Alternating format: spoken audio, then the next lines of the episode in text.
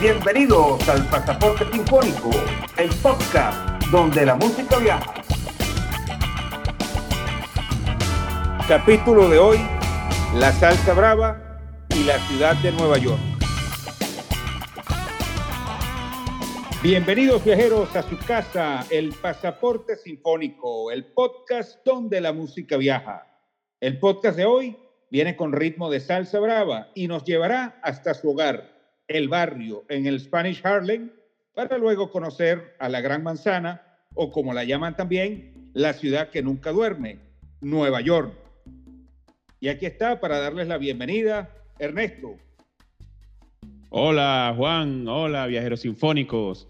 Bueno, por acá muy emocionado de compartir con ustedes toda esta información de Nueva York, que como también le dicen, me imagino que tendrá mil y un apodos, pero yo he escuchado por ahí que también le dicen la capital del mundo.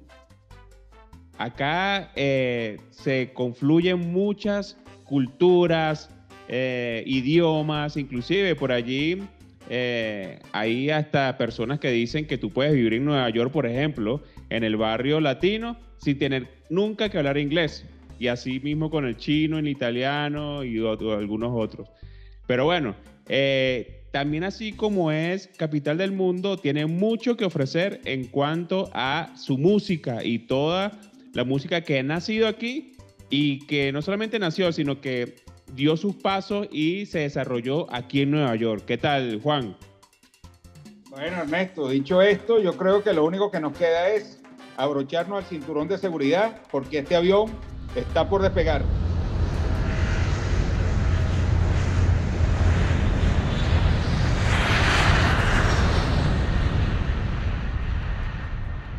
Bueno, Ernesto y viajeros, después de una presentación como esa, vamos a hablar un poco sobre la salsa, que es uno de esos géneros musicales, o podríamos decir que es el más representativo de los latinoamericanos, los caribeños, pero también uno de los más populares del mundo. Es más, de hecho, se escucha desde África hasta el Japón. La salsa nace de una mezcla de, de ritmos como la guaracha, el son cubano, el mambo y el cha-cha-cha, que luego, eh, justamente, como decíamos al inicio, en el Spanish Harlem, o como lo llamaban el barrio, eh, tuvo, fue mezclado con, con, algo de jazz, sobre todo el Latin jazz, y otros ritmos estadounidenses como el rhythm and blues, el soul y el boogaloo.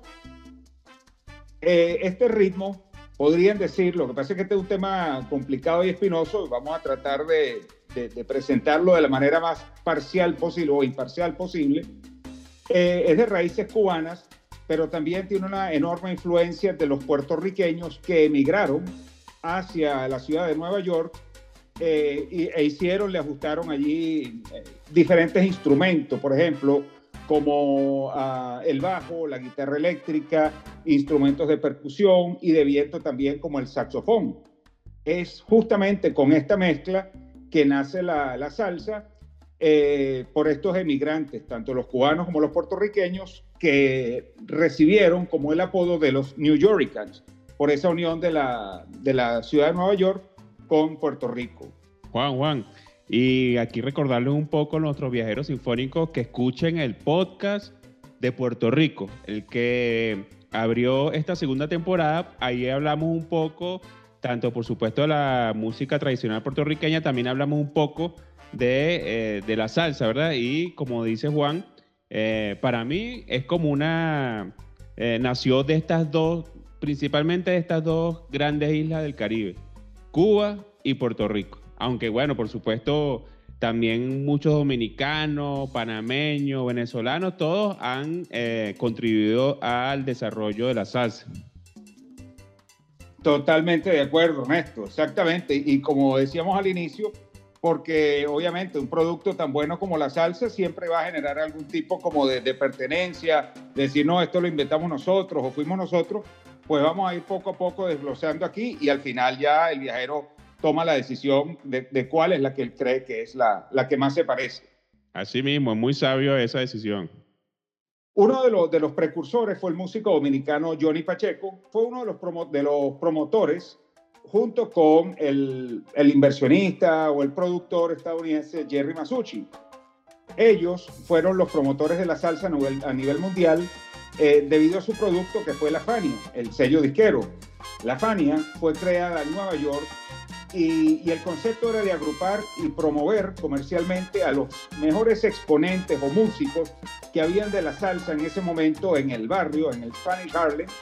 Y, gracias a esta, a esta unión de estos dos genios, la salsa logró viajar por todo el planeta, convirtiéndose en el baile más famoso del mundo. De hecho, la palabra salsa fue usada por Johnny Pacheco en los años 70 para representar a nivel mundial justamente esa mezcla de lo que eran los ritmos latinos y los artistas de diferentes nacionalidades. No solamente eran puertorriqueños o, cubanos, también en la Fania se fueron presentando también otros artistas de diferentes nacionalidades, como por ejemplo el, pianista, el, judío maravilloso Larry Harlow, que, no era latino, pero, pero que cayó como anillo al dedo en el piano. Pacheco tenía la inteligencia y el conocimiento musical, era, un músico muy preparado y era como el maestro de la orquesta, mientras que Masucci era un lince para los negocios. Entonces, como, como decíamos anteriormente, su estrategia se basaba en conseguir músicos talentosos, pero poco conocidos. Entonces, lo que hacían era que ellos lo firmaban con el sello de la Fania, los llevaban al estudio a grabar y luego agarraban el carro de Jerry Masucci abrían la maleta del carro y vendían esos discos justamente por, el, por las calles del Harlem español. Así era como daban a conocer a los artistas. Como se lo comentábamos al inicio, hablar de un género musical tan importante y de tanta calidad, por supuesto, siempre va a generar un sentimiento allí de, autoría y de, de pertenencia, y por eso es que es difícil poder confirmar una, una versión única. De hecho, en varias entrevistas que hemos tenido, Ernesto, con, con músicos, sobre todo salseros, le preguntamos y siempre tienen esa misma respuesta. Dice, mira, es complicado decir de, cuál de las dos eh, versiones, si es la cubana o la puertorriqueña. Eh, es por eso que nosotros mientras hacíamos nuestras investigaciones, conversábamos con especialistas, etcétera, llegamos a, tres conclusiones o tres versiones que te las vamos a presentar aquí y al final pues tú decides cuál es la, la que más te convence. La primera versión es más o menos hacia 1933 cuando el músico cubano Ignacio Piñeiro utilizó por primera vez un término relacionado eh, con el título gracias a un son cubano que se llamaba Échale Salsita. De hecho, esa canción está disponible ya en, en internet. La segunda versión también es de un músico cubano, pero esta vez estamos hablando de Cheo Marchetti en los años 40, quien viaja a México. De regreso a Cuba, y ya con la influencia, por supuesto, de la gastronomía exquisita mexicana y sobre todo de sus salsas picantes, este le dio el nombre a su agrupación, que terminaron llamando el conjunto de los salseros, con quienes grabó un par de, de LPs. Y la tercera versión eh, viene de la autora de música, Sue Stewart. Ella es la autora del libro Música, Salsa, Rumba, Merengue y más, donde ella también reafirma que la palabra fue usada como una asociación eh, cuando los, los, latinos por lo general emigramos, hay dos cosas que nos llevamos. Una es nuestra gastronomía, nuestra comida, y la segunda es la música. Entonces, justamente al, asociar eh, los latinos en Nueva York, consiguieron esa asociación con la salsa, con la comida, siendo como la salsa el complemento de las cocinas latinas al encontrar el, parecido y la importancia que tiene, volvemos a repetir, tanto la gastronomía como la música para nosotros. Y por eso se le da este nombre. Stewart continúa eh, profundizando ahí en el tema y ella menciona que la primera persona que utilizó el término salsa para referirse al término o al género musical fue un disjockey de radio venezolano llamado Fidias Danilo Escalona él emitía un programa radial matutino que se llamaba La Hora de la Salsa. Estamos hablando de 1968, en el que se difundía la música cubana producida en Nueva York como una respuesta al bombardeo del rock de aquellos días, eh, particularmente de la Beatlemanía.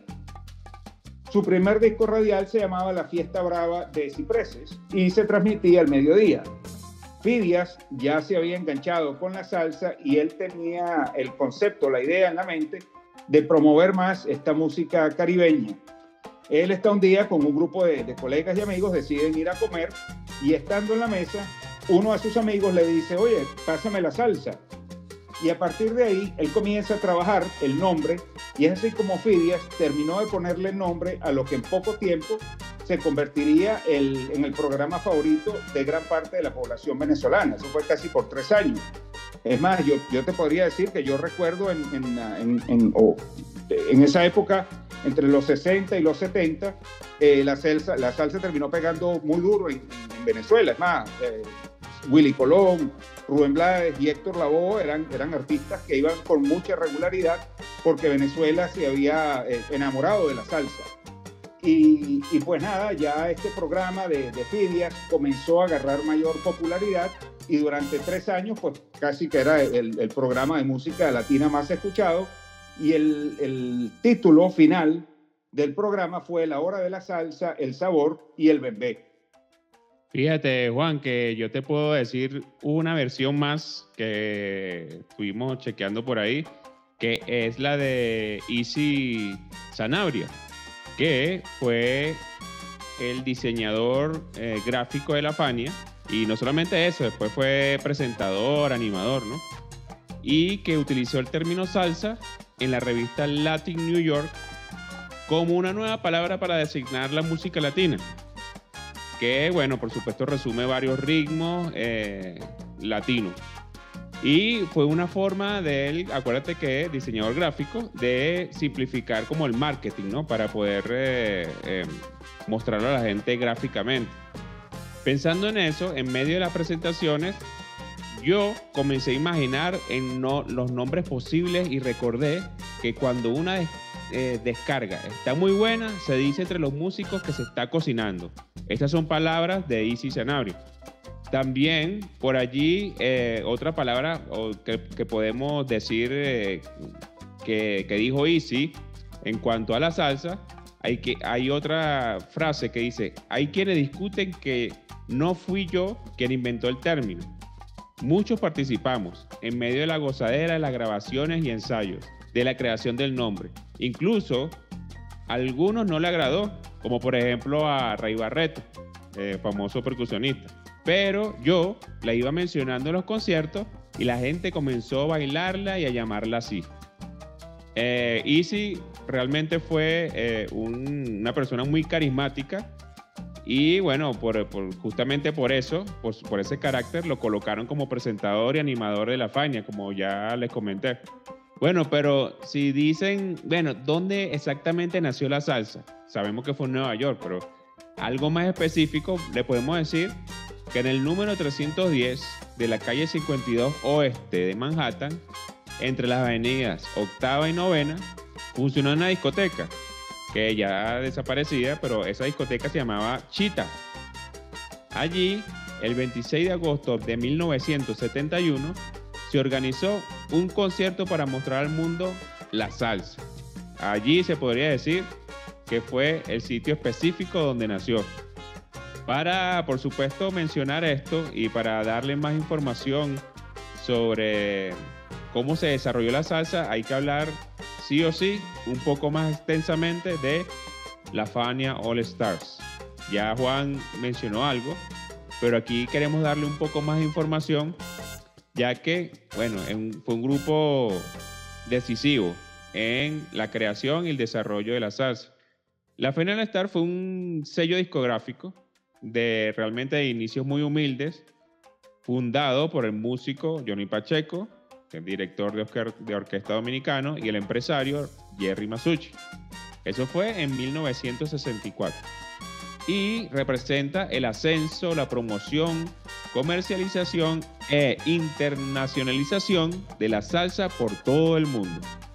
Pacheco se, encargó de reclutar una generación maravillosa e inigualable de genios musicales como, por ejemplo, Charlie y Eddie Palmieri, Héctor Lavoe, Willy Colón, Roberto Roena, Papo Luca, Rey Barreto, La Lupe, Larry Harlow, Bobby Valentín, entre otros.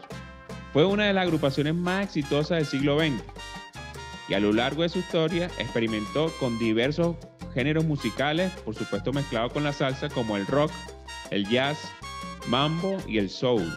El nombre originario de la Fania es una versión abreviada de Estefania y proviene del griego que significa Coronada por la Victoria. Bueno, no sabemos si la banda la bautizaron así, por ese significado, pero lo que sí es verdad es que esta banda coronó por muy largo de forma victoriosa. Comenzó como una pequeña empresa y se fue haciendo popular gracias a las estrategias que utilizaron para promover nuevos artistas y bandas.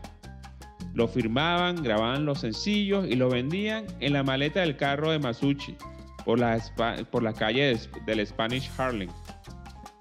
Ellos sabían que tenían en sus manos algo que se convertiría en lo mejor de la música latina. Y, pero todavía le faltaba poder darlo a conocer de manera masiva. En 1966, Masucci recibe una llamada de los promotores Jack Hook y Ralph Mercado. Ellos le proponen reunir a los artistas de la Fania junto a algunos músicos invitados, como por ejemplo Tito Puente, Eddie Palmieri, Ricardo Rey, para aparecer en el escenario del famoso club nocturno Red Garter en el Greenwich Village de Nueva York y grabar un concierto en vivo. A Jerry le gustó la idea y se puso en contacto con su socio Johnny Pacheco para montarlo. Entre los dos arman un Dream Team y le proponen a sus músicos empezar a mostrar sus dotes y talentos, haciendo presentaciones en vivo y este se puede eh, considerar que fue como un primer jamming de donde se producen dos discos, que es el Live at the Red Garner, volumen 1 en 1968, y con el mismo nombre, el volumen 2, el siguiente año, en 1969. Ernesto, y una, y una pregunta tú como músico, ¿qué, ¿qué significa exactamente un jamming? Bueno, un jamming es cuando los músicos se, se juntan sin algo muy definido, o sea, sin, sin decir, por ejemplo, esta la, vamos a tocar primero esta, después esta, después esta, eh, sin muchos arreglos, y comienzan a tocar y a dejarse llevar eh, por la música y bueno, por lo que estén sintiendo en ese momento. De, eh, a partir del jamming salen muchas canciones. Perfecto. ¿Y, es, y el jamming comienza con el jazz o, o con cualquier género musical? Sí, el, el, jazz es un jamming eterno para mí. Porque el jazz eh, como que mm, tumba un poco de esas, no sé, esas eh, carreteras pues que se le colocan a la, o reglas que se le colocan a la música y es como un jamming eterno, ¿no? Así que yo, yo pienso que sí, que comienza con el jazz, pero bueno, finalmente tú puedes llamear haciendo rock, haciendo salsa, haciendo eh, soul. Perfecto, perfecto. Bueno, de esta manera, con este con esta primera concierto que se, le, que se le propuso allí a Johnny Pacheco y a Jerry Masucci, quedó registrado el primer concierto de la banda, o sea, de la Fania. 800 fanáticos llenaron esa noche el club para presenciar, para presenciar el nacimiento de la Fania All Stars. Pasaron dos años para que los artistas se volvieran a reunir. Y el 26 de agosto de 1971, la Fania All Stars se presentó en el club nocturno Cheetah, ubicado en la esquina sudoeste de la calle 52 y la avenida Octava. Este club, que Ralph Mercado administraba en los años 60, sirvió de escenario también para artistas del rock, de rhythm and blues, como Jimi Hendrix, Jane Brown, Aretha Franklin, por cierto, Brown y La Fania se cruzarían sus carreras en vivo más adelante y ya se lo vamos a contar. Los productores del evento fueron Jerry Masucci y Ralph Mercado. Johnny Pacheco debutó como director musical de la banda esta formación fue la que los lanzaría a la fama. De la presentación del concierto de la Fanny All Star a Techita, grabado y filmado en vivo, se hicieron dos álbumes. Live at Techita, volumen 1, publicado después de la grabación de 1972, y Live at Techita, volumen 2, lanzado en 1974. Ambos fueron un éxito rotundo. Masucci dijo en su momento, se me ocurrió la idea de hacer una película. Quería grabar y filmar en vivo a la Fanny All Stars. Originalmente quería realizarlo en, realizarlo en el Fillmore East para atraer a los amantes del rock y los afroamericanos. El teatro ya era una referencia en la escena musical neoyorquina. Allí cantaron Miles Davis, Janis Joplin, Jimi Hendrix, Grateful Dead, Led Zeppelin, Franz Zappa, Joe Cocker, entre otros. Masucci sabía que la banda estaba para cosas grandes y realmente no se equivocó, ya que dijo que, por ejemplo, en ese momento no pudimos conseguir el Fillmore y contactamos a promotores de varios lugares, pero nos rechazaron porque pensaban que un concierto de la Fanny Star no atraería mucho público. Dijo también, llamé al Ralph Mercado que pensó que la cosa podría funcionar, pero no se quería arriesgar mucho. Así que le propuso que la banda no le cobrara al local, dejando las ganancias de mercadeo y valor de las entradas al Chita, y que la Fania grabara su disco y filmaran la película. Como dijimos, el concierto se realizó un jueves por la noche, el 26 de agosto de 1971. El Chita tenía capacidad para 2.000 personas, pero nadie pensó que se llenaría. Bueno, esa noche 4.000 personas entraron en el Chita y tres cuadras completas de gente se quedó sin poder ver el concierto. ¿Qué tal? Ahora, la pregunta habría que hacerle a la gente del Fillmore cuánto para ellos era traer público porque 4.000 personas no es, una cifra nada despreciable, ¿no? Más las tres cuadras de personas que habían. Hmm. Sí, bueno, pero fíjate que, bueno, por lo que comentó allí eh, Masucci en su momento, que, bueno, el Fillmore ya estaba acostumbrado a, tener gente como Jimi Hendrix, por ejemplo, y toda esa cantidad de Grateful Dead, de Zeppelin, entonces de repente pensaron que justamente la Fania no iba a poder tener, no iba a tener esa capacidad, pues para de, convocatoria, ¿no? Sí, exactamente. Y fíjate, Juan, que justamente de esa grabación es que se, se extraen imágenes eh, para la película Our Latin Thing, que significa algo así como nuestra cosa latina, donde, bueno, destacan varios temas, ¿no? Ahí, por ejemplo, Anacaona, que está cantada por Cheo Feliciano, y Ahora vengo yo, con Richie Ray ejecutando un solo de piano, o Quítate tú, ¿no? Que fue como la, la canción que llegó al clímax en ese concierto durante más de 16 minutos, donde todos los cantantes de la Fania eh, iban recitando y retándose entre ellos eh, en, cada estrofa, ¿no? Realmente ese disco eh, que salió de ese concierto se convirtió en uno de los discos latinos de mayor venta en toda la historia. Ya para 1973, la Fania All Star estaba realmente imparable. El 24 de agosto de ese año, y pese a las advertencias de algunos incrédulos, Masucci se animó a alquilar el Yankee Stadium de Nueva York para un concierto que se llevó a cabo en mitad de temporada regular de béisbol. O sea, ningún artista se había presentado en el Yankee Stadium hasta ese momento. Ni los Beatles, ni Frank Sinatra, ni los Rolling, o sea, nadie. Pero Masucci creyó en su banda y a pesar de todos los detractores, alquiló el Yankee Stadium por una noche pagando la suma de 280 mil dólares. Aparte, Jerry y su hermano Alex pagaron 50 mil por el campo y otros 50 mil como garantía para que el público no dañara, por ser, por ser público, dañaba la grama. 380 mil dólares por una noche. Sí, tal cual. Masucci predijo que este concierto revolucionará el negocio de la música como lo hicieron los Beatles a comienzos de los 60 o Woodstock en 1969. El riesgo valió la pena porque el evento atrajo unas 45 mil personas convirtiéndose en la primera banda latina en llenar un estadio. Y era el Yankee Stadium, no era cualquier estadio. Tal cual, Juan. Aquí le podemos nombrar algunos de los músicos que en ese momento eh, integraban la Fania y que participaron en ese concierto. Nicky Marrero, Rey Barreto, Ismael Quintana, Mongo Santamaría, Willy Colón, Larry Harlow, Roberto Roena, Richie Reis, y Bobby Valentín. Algunos de los cantantes fueron, por ejemplo, Cheo Feliciano, Bobby Cruz, Justo Betancourt, Héctor Lavoe, Ismael Miranda, Santos Colón y Pete El Conde Rodríguez. Otros que también músicos eh, destacados en esa formación fueron Yo, Yo Motoro en el 4 y los trompetistas Roberto Rodríguez, Rey Maldonado y Víctor Paz.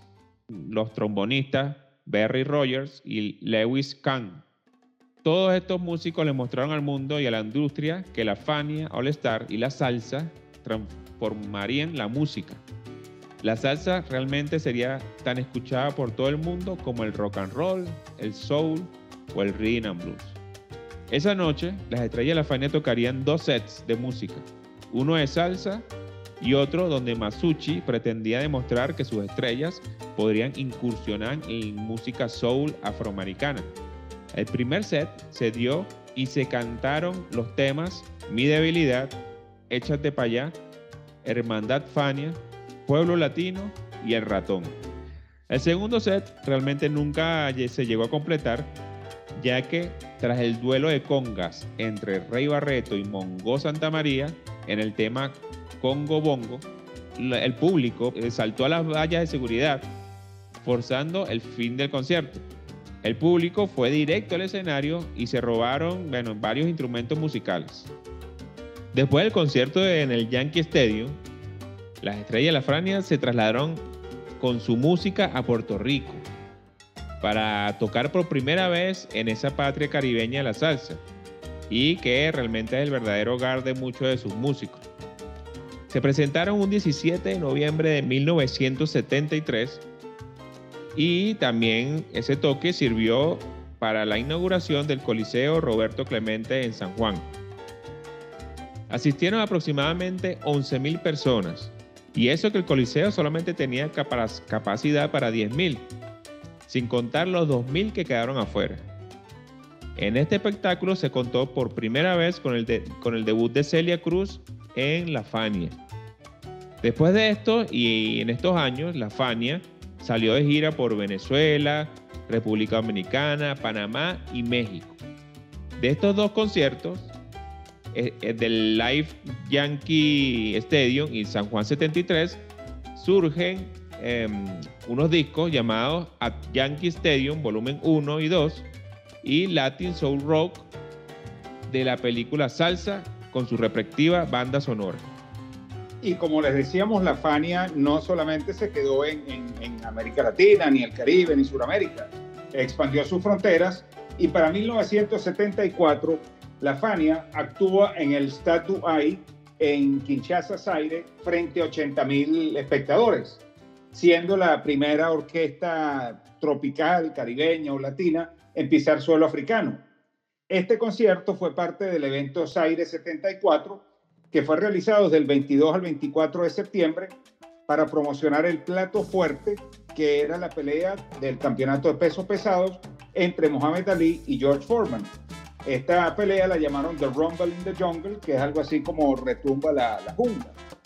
Eh, la Fania y, la, y el boxeo se unen porque eh, Jerry Masucci y Don King eran muy buenos amigos y Masucci era fanático del, boxeo.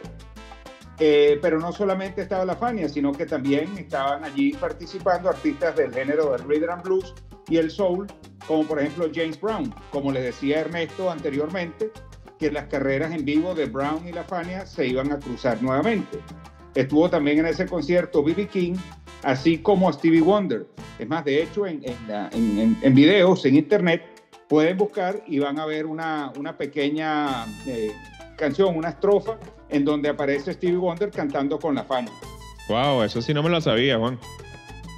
Yo lo, yo lo aprendí también haciendo la, la investigación y, ahí es cuando te das cuenta de toda la, la expansión y proyección que, que, tuvo la salsa durante esa época.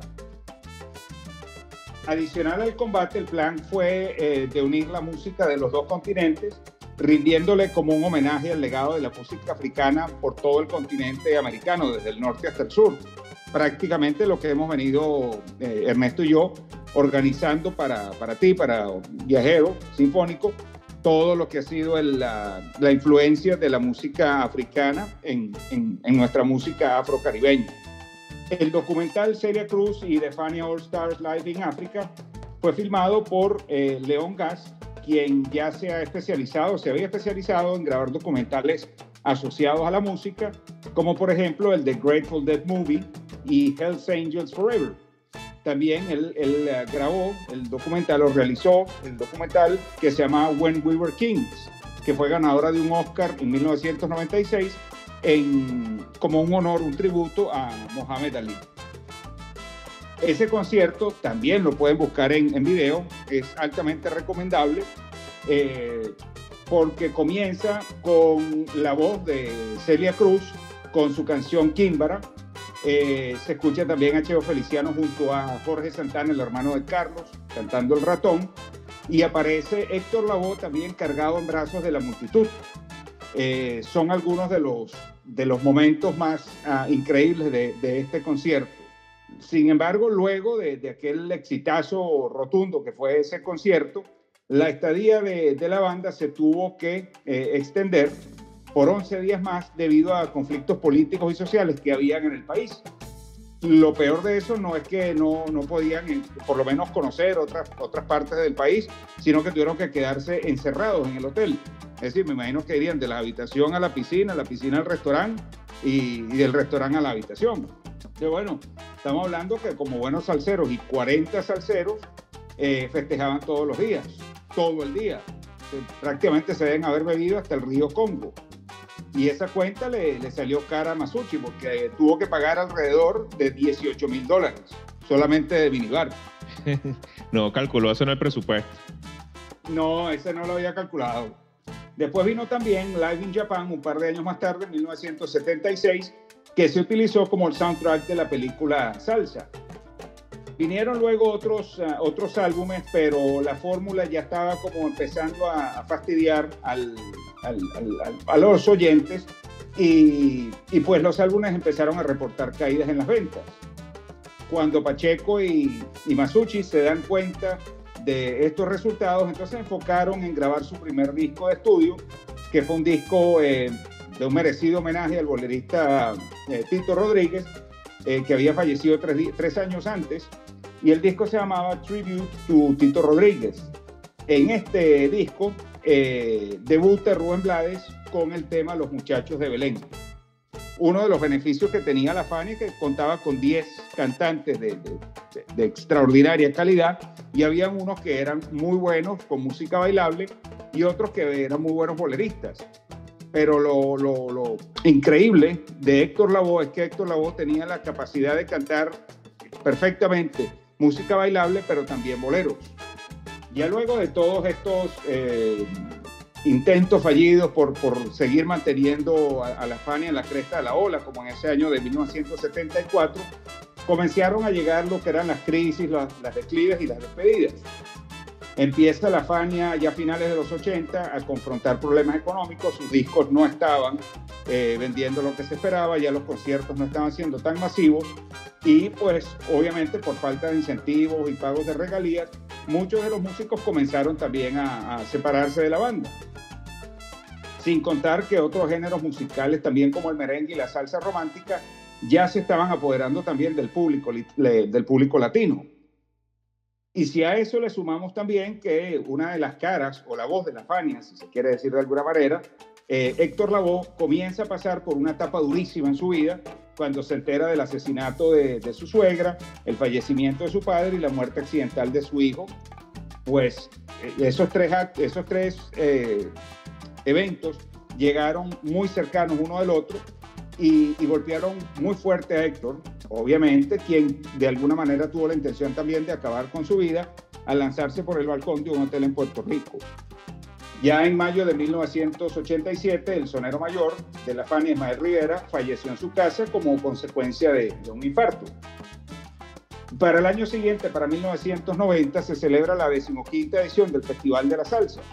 Ralph Mercado era el organizador del evento y él vuelve a confiar en la Fania para cerrar el show.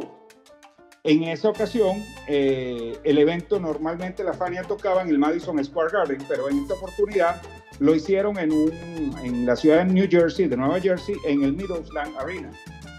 Para el evento y para atraer eh, público, para, para recuperar esa, esa gloria pasada, eh, promocionan a Héctor Lavoe, es anunciado como uno de los integrantes de la Fania All Star, que sería homenajeado en vivo pero que, que, también cantaría esa noche, lo cual por supuesto eh, aumentó la, la, curiosidad de las personas quienes fueron al concierto a verlo. Sin embargo, dentro de la misma Fania esto generó un, un enorme malestar y entre esos estuvo Willy Colón, que se retiró del, se bajó del barco y dijo, mira, no, yo no voy a participar en esto porque Héctor se está recuperando y Héctor no está en condiciones eh, para realizar este, este show. Sin embargo, bueno, el, concierto continuó. Creo que Ernesto, tú, eh, conocías un poco más de, algo del, contrato, de cómo habían sido las condiciones por las cuales sí habían llevado también a, Héctor Lagó a, a ese concierto, ¿no?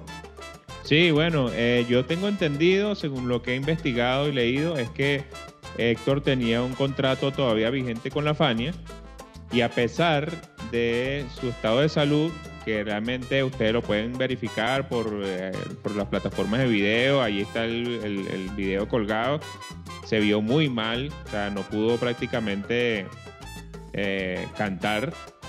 Pero bueno, la Fania igualmente por contrato como que obligó prácticamente a Héctor a hacer ese show, que bueno, finalmente fue, fue un error y eh, bueno, como te digo, da pena, da pena realmente y bueno, y tristeza, ¿no? Ver, ver ese video.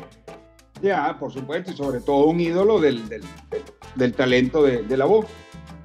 Pero esto pasa así que luego de la presentación de la Sonora Ponceña, se presentó también el grupo colombiano Nietzsche, hasta la banda japonesa La Orquesta de la Luz. Llega el momento de la Fania y se, se hace su aparición y empieza Johnny Pacheco a la cabeza organizando allí su, orquesta. Estaba Rey Barreto, Papo Luca, Bobby Valentín, Nicky Marrero, Roberto Roena y yo Motoro en lo que era la sección rítmica. Y ya para los cantantes estaba Celia Cruz, Cheo Feliciano, Ismael Miranda, Ismael Quintana, Peter Conde Rodríguez, Adalberto Santiago y estaba Roberto Blades, aquel cantante de Lágrimas, hermano de Rubén. Empezaron en el, en el concierto con canciones como Dinamita, Casco, Piano Man, Borinquen tiene Montuno, por supuesto El Ratón, Bamboleo y Bemba Colorá. Ya comienza eh, la calentarse el, el ambiente y empiezan a hacer los acordes de la canción Mi Gente. Es cuando le entregan el micrófono a la voz y la gente pues lo ovaciona de pie. Pues ya estaban como en la, en la cúspide esperando el, que, que, Héctor pudiera cantar, quien trató, haciendo su, su, mayor esfuerzo, durante cinco minutos trató de cantar. Obviamente el, el, el cuerpo no, no le estaba dando, no lo pudo hacer y el ingeniero de sonido tuvo que bajar al mínimo el sonido del micrófono y los otros cantantes que estaban en tarima pues trataron de alguna, de alguna manera como de hacer los coros para, para que no, no se viese tan mal y como para darle apoyo a, a Héctor Lavoe. Es más, incluso Celia Cruz, que estaba en, en, el concierto, se bajó antes porque ya, ella ya tenía algún presagio de lo que iba a venir y ella no quería ver a su amigo en, en esas condiciones. Dado esto que ya Héctor no, no, no podía, pues eh, lo retiran hacia su camerino y empieza pues la, la debacle en, la banda. Por ejemplo, Johnny Pacheco eh, se puso a llorar frente a la orquesta, igual que Cheo Feliciano, igual que Rey Barreto, Roberto Roena. Eh, literalmente pues toda la banda había quedado devastada con, con, con, con, ese acto, como decía Ernesto, pues triste. Y de hecho, los medios catalogaron esa presentación como la noche en que la voz cantó en silencio. Y obviamente, pues este fue ya el último concierto de Héctor con la Fania. Luego ellos trataron también de, mantenerse a flote, pero ya era muy difícil, eh, con algunos tipos de, discos, algunos inventos. Hicieron algunos con, con unas canciones del grupo uh, Gypsy Kings, pero tampoco fue tan, tan exitoso y ya sí pues comenzó a, aparecer el, declive de la banda y la desaparición de muchos de sus miembros. Por ejemplo, el 21 de diciembre del 97, 1997, fallece Jerry Masucci en Buenos Aires, Argentina. Luego, para el 2 de diciembre, fallece de un paro cardíaco Peter Conde Rodríguez. Celia Cruz falleció en el 2003 a los 77 años de edad. En el 2006 fallece Rey Barreto con 76 años. En el 2014, Cheo Feliciano fallece en un accidente de tránsito en Puerto Rico. El 16 de abril del 2016, Ismael Quintana, con 78 años, fallece en los Estados Unidos luego de un infarto. El 15 de febrero del 2021, Johnny Pacheco fallece con 85 años de edad. Y el 20 de agosto de ese mismo año, del 2021, fallece el judío maravilloso Larry Harlow. Quienes todavía de ese line-up original están con nosotros, está el bajista Bobby Valentín, el timbalero Nicky Marrero, Papo Luca, Richie Rey y Bobby Cruz, el percusionista Eddie Montalvo, Justo Betancourt, Rubén Blades y Willy Colón, quien se salvó milagrosamente de un accidente de tránsito el pasado 20 de abril del 2022. Fue tal el impacto que tuvo la salsa y la Fania durante ese tiempo que para el año 2004 la Biblioteca del Congreso de los Estados Unidos reconoce el álbum doble Live at Yankee Stadium volumen 1 y 2 que les comentaba Ernesto como uno de los 50 álbumes más importantes del siglo XX. Juan y amigos sinfónicos, ¿qué tal si le ponemos salsa a este episodio? Para eso tenemos como invitado al gran Víctor Quintana. Víctor nace en Estados Unidos, pero de padres venezolanos. Ha vivido en Caracas, en el estado Zulia, en Venezuela, en San Francisco, California, en New Jersey, en Nueva York y en Puerto Rico. Así que bueno, deben imaginarse el background que tiene. Víctor quería ser pelotero, sin embargo, por influencia de su padre, que bueno, estaba muy metido en el círculo de la música en Venezuela, comenzó a estudiar trombón en Caracas. Ya para el año 97 se va a la ciudad de Miami a estudiar trombón y después en el 98, un año después, comienza los estudios más formales con el gran maestro Leopoldo Pineda, integrante de orquestas tales como la de Willy Colón y Rubén Blades, la típica 73 y la Fania All Star. Así que los que saben de salsa conocen el gran maestro que tenía Víctor. En esa época llega su primera oportunidad de formar parte de una orquesta con la Latin Connection en Queens. Luego empezó a tocar congas y desarrolló la habilidad de tocar y cantar de una forma muy natural. Ese mismo año, en el 98, trabajó como band boy en el conjunto clásico. Formó parte de orquestas tales como Los Calientes, Mágica Latina, con figuras como Orlando Kendo, Rafi Sabater, Pablo Pérez Project y la nueva fragua de Daniel El Gato Arboleda. En Estados Unidos participó en eventos locales con Ralph Izarri, Luisito, Roberto y Jesús Chuito Quintero, José Tavares, Bomberito Zarzuela, Mauricio Smith Jr., Johnny Almendra, Milto Cardona y José Magual Jr., Nicky Marrero, y también ha compartido y participado en coros e invitaciones a la tarima con Rumberos del Callejón, Ildemaro, Trina Medina, Mariana, César Mongues, Rodrigo Mendoza, Latino, los hermanos Moreno, Maelo Ruiz, Luisito Carrión y Van Lester. En el 2008 graba su primera producción llamada Víctor Quintana con permiso del bailador. Allí demuestra su capacidad para componer en temas como por ejemplo el que le traemos en este momento que se llama Para mi tierra. Así que disfrútenlo mucho.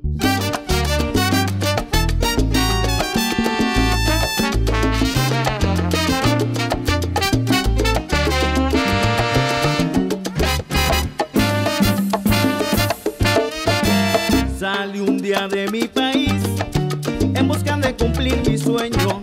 No era fácil para mí dejar los panas y a mis viejos, pero todos me apoyaron con besos y abrazos me despidieron. Con un nudo en la garganta les dije pronto regreso a pesar que han pasado tantos años.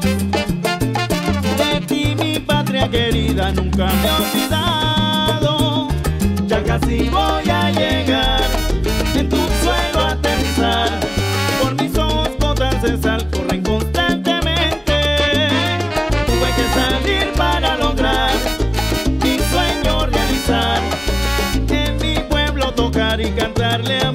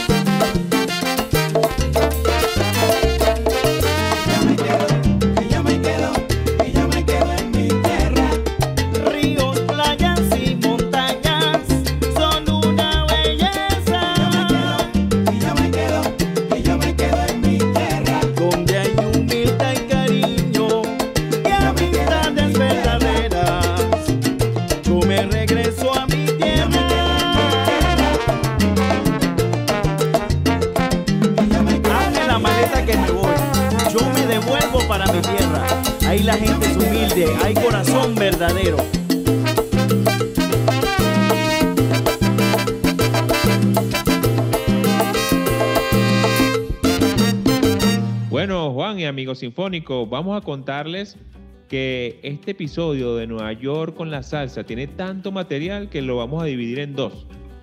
En este primer eh, episodio vamos a ver em, los circuitos de los días 1 y 2.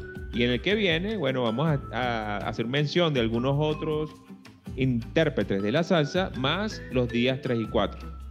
Pero antes de comenzar con los circuitos, queremos eh, hacerles una mención de una alianza que tenemos con una empresa llamada TerraWind Global Protection. TerraWind es una empresa transnacional, o sea, global, tiene oficinas en varias partes del mundo y ofrece cobertura para tarjetas de viaje. ¿sí? Entonces, eh, es la mejor opción para viajar y estar seguro. Nosotros hacemos esta alianza con TerraWind ya que vemos que tiene unos beneficios que otras compañías no tienen. Por ejemplo, uno de ellos es que son los únicos en brindar productos con cobertura con topes por evento en vez de topes globales. Y bueno, por supuesto, por cada evento se reinstala el tope inicial de cobertura. O sea, ¿qué quiere decir? Que en vez de tener, cuando tú lo compras, tú dices, bueno, voy a comprar este plan que cuesta tanto y tengo un tope por, eh, global de tanto, tantos dólares. Un ejemplo. Si yo tuve, por ejemplo, no sé, me caí, me torcí el tobillo, bueno, eso, eso va dentro de un tipo de eh, evento que, bueno, solamente estás consumiendo de ese evento, pero todos los demás eventos quedan con el tope original. Eso, por supuesto, es una ventaja que no todas las empresas eh, que se dedican a esto de cobertura de viajes lo tienen. Otros, vamos a mencionar otros, por ejemplo, que tienen los productos están sin incremento de tarifa para pasajeros hasta 85 años. También tienen hotel para mascotas en el lugar de residencia y se cubren hasta 10 dólares diarios. Bueno, eso entre otras cosas. Aprovechen esta alianza que tenemos con TerraWind porque para los viajeros sinfónicos, ustedes que están aquí apoyándonos y escuchando el podcast, hay unas promociones bien, bien chéveres, ¿verdad Juan? Sí, por supuesto. Lo que nosotros les recomendamos, porque ellos siempre están actualizando sus ofertas, es que ingresen en nuestra página web www.pasaportesinfónico.com. Allí van a conseguir el, icono de TerraWin. Ingresen allí y, van, a, van a ver todo lo que son las promociones que ellos tienen. Y si ustedes tienen alguna o si tienen alguna pregunta adicional, tienen un centro de, llamadas con agentes eh, muy bien preparados que te van a asistir en el mejor plan que, que, funcione para tu viaje. Bueno, excelente. Y ahora sí, ya con el seguro y con la protección de TerraWind, estamos listos para comenzar nuestros circuitos. El primer circuito que le vamos a presentar es circuito Our Latin Thing, que es nuestra cosa latina. ¿Cómo llegamos? ¿Cómo llegamos? A Nueva York llegan vuelos directos de toda América Latina, el Caribe, Europa o realmente de cualquier parte o rincón del planeta. En caso que no existan vuelos directos de tu ciudad, bueno, seguro vas a tener eh, ciudades de conexión para llegar a la Gran Manzana con un buen horario y que bueno y, y muy cómodos, ¿no? En Nueva York tenemos tres aeropuertos. El aeropuerto internacional, el más famoso realmente es el JFK, donde llegan la mayoría de los vuelos. También tenemos el Newark, que está en Nueva Jersey, y que sirve de hub de la aerolínea United y recibe también pasajeros internacionales, pero más del Caribe, Latinoamérica y Europa. Y tenemos el aeropuerto de La Guardia, en Queens, que recibe más que todo vuelos domésticos, distancias cortas y desde Canadá, particularmente de la ciudad de Montreal y Toronto. Realmente cualquier época del año es buena para visitar Nueva York porque cada una de las épocas o estaciones del año tiene sus atractivos. Pero recuerden, por supuesto, que siempre en temporadas altas va a ser más caro. Temporadas altas, ¿cuáles son? Bueno, verano, por supuesto, julio y agosto y navidades. De todas maneras, la recomendación siempre del pasaporte sinfónico es que vayan a los expertos, a su agencia de viajes favorita o preferida, y ellos seguro le van a indicar cuáles son las mejores fechas para viajar, los horarios, precios y según tus necesidades te van a recomendar lo mejor. Así que no lo dudes y contáctalos. ¿Cómo nos vamos a movilizar? Bueno, aquí eh, le vamos a, sugerir que bajen una aplicación gratuita al celular que se llama City Mapper. Con esta aplicación vas a poder ver mapas virtuales, vas a conocer las mejores rutas, vías, conexiones, líneas y transferencias en el metro. Pues también te, te guía para ir a pie a los lugares, o en Uber, o en taxi, autobús. O sea, ahí lo tienes todo. ¿Te has utilizado esta aplicación, Juan? Sí, por supuesto, Ernesto. Una aplicación bien sencilla, no solamente funciona para la ciudad de Nueva York, sino para muchísimas ciudades en todo el continente americano, en, en los Estados Unidos, en Sudamérica, en Europa, en Asia. Realmente es excelente. ¿Cómo se deletrea la, la aplicación, Ernesto? Se deletrea C de Charlie, I de India, T de Tango, Y de Yankee, M de Mike, A de Alfa, P de Papa, P de Papa de nuevo, E de Eco y R de Río. Ya saben, City Mapper. Antes de que vayan a realizar su, su viaje, descarguen la aplicación y, y, seleccionan a la ciudad a la que van. Ese es un, un tremendo dato que les deja el pasaporte sinfónico. Así es. Bueno, fíjense que Nueva York tiene una población aproximadamente de 8 millones y medio de habitantes. Así que bueno, pueden suponer que el tráfico a las horas pico eh, puede ser insoportable. Así que, y peor aún, mmm, conseguir puestos de estacionamiento en Manhattan, porque es caro realmente. Sin embargo, Manhattan tiene un beneficio que es una ciudad que se puede conocer a pie, sin mucho problema. O sea, no necesitas carro, al menos que vayas a visitar locaciones fuera del área de Nueva York. Para que tengan una idea, amigos sinfónicos, Manhattan es una isla rodeada por eh, varios ríos. Está el Hudson por el oeste, el East por el este, el Harlem al norte y eh, por supuesto es la zona más conocida de Nueva York.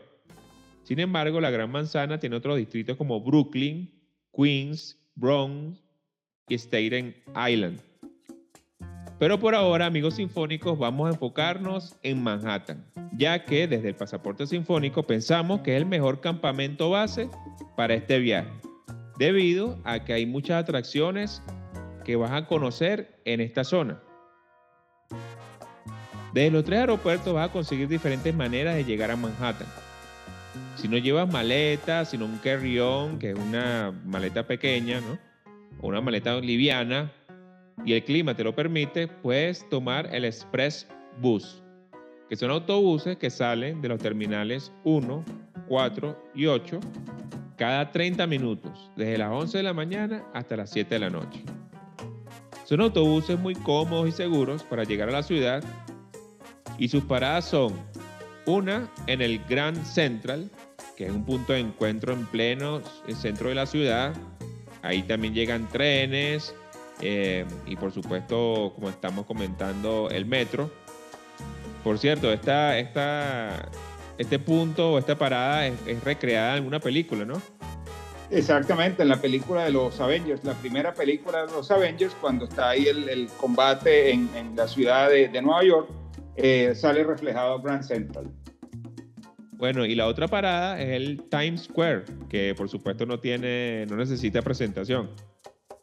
Muchos hoteles están ubicados cerca de esta zona, porque por, lo, por esto mismo te recomendamos tomar el autobús, ya que eh, para nosotros realmente es la mejor opción en cuanto a comodidad y precio. Los costos por trayecto son de 19 dólares de ida y 35 ida y vuelta. Y la duración del viaje, bueno, dependiendo del tráfico, puede ser de una hora y media. Los boletos los puedes comprar en línea o directamente en el aeropuerto en sus kioscos de atención al cliente. Se puede pagar en efectivo o tarjeta de crédito. Si te gusta esta opción de reservar o comprar boletos en línea, puedes dirigirte a la página jfkairportmanhattan.com. De todas maneras, la, la, descripción del link se la vamos a dejar en ahí la descripción del podcast. Si prefieres un servicio más personalizado, que te lleve desde el aeropuerto hasta la puerta de tu hotel o lugar de alojamiento, te vamos a recomendar Airlink NYC, que es una empresa especializada en traslados de cualquiera de estos tres aeropuertos hasta cualquier lugar de Nueva York, no solamente de Manhattan.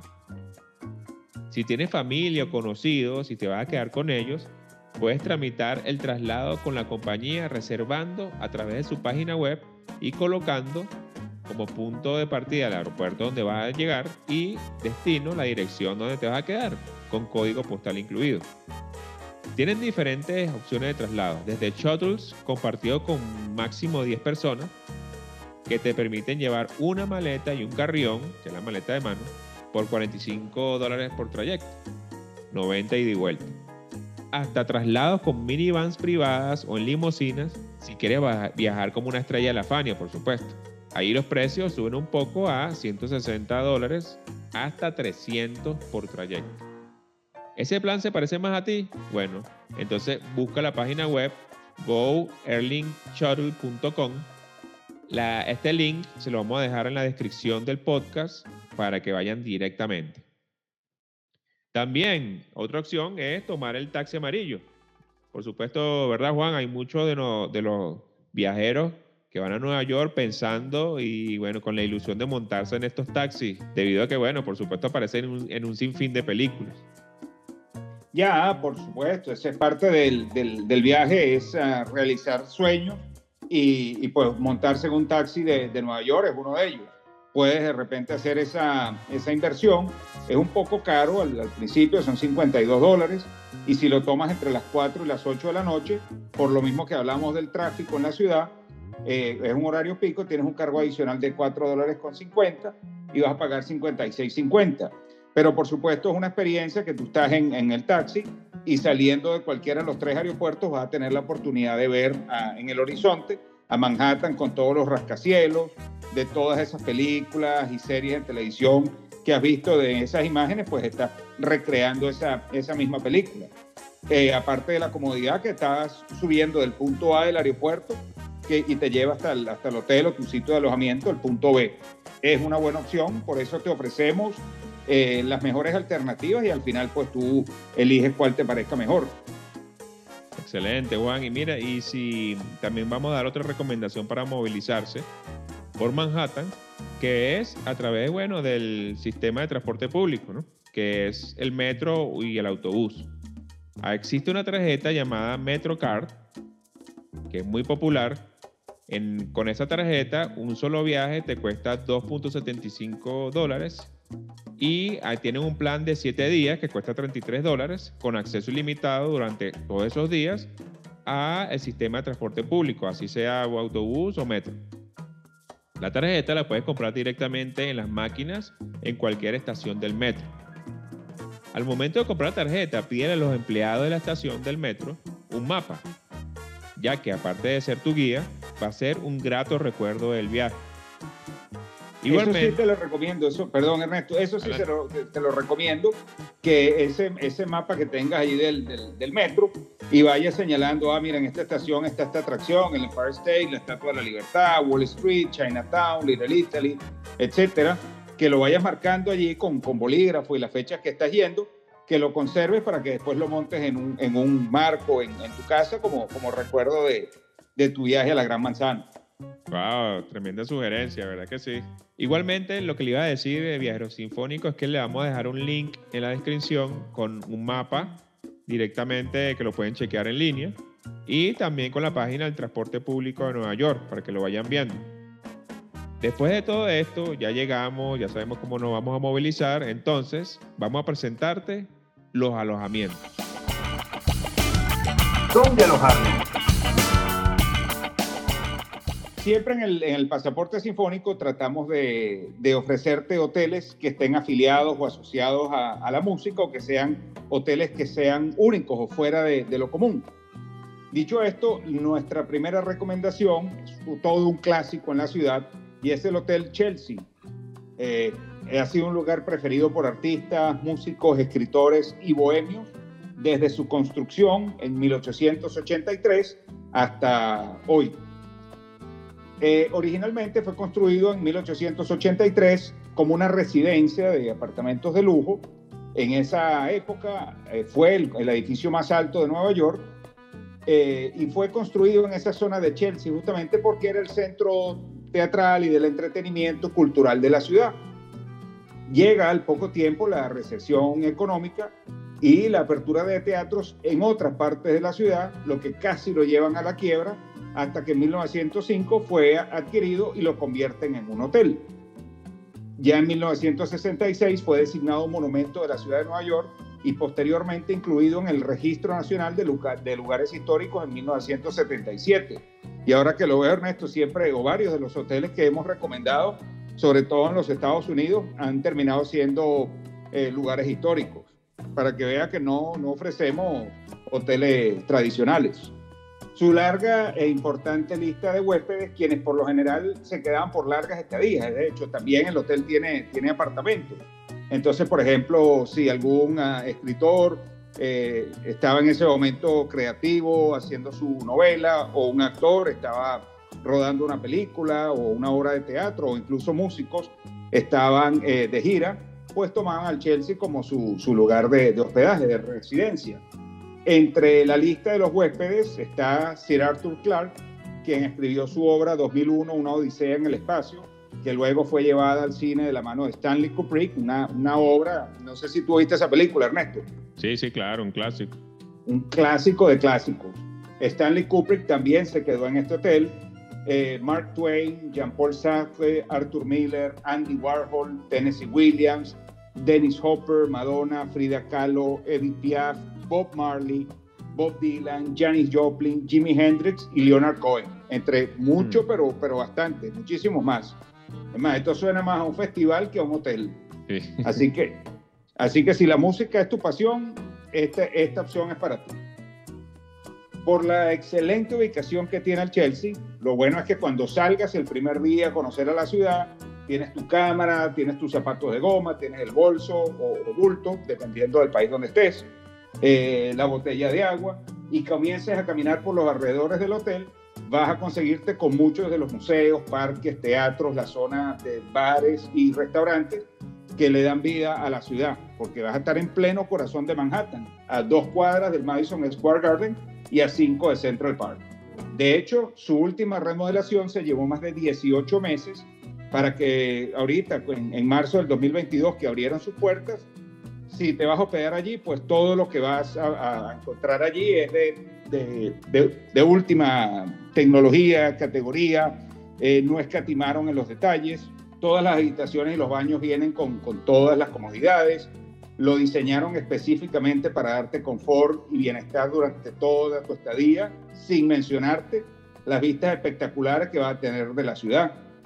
El Wi-Fi viene incluido por si quieres compartir, guindar videos en redes sociales o si quieres compartir con nosotros y nosotros con todo gusto también lo, lo vamos a, a, replicar en nuestras redes sociales. La idea es que esto sea como un álbum digital con, con tus experiencias de viaje también.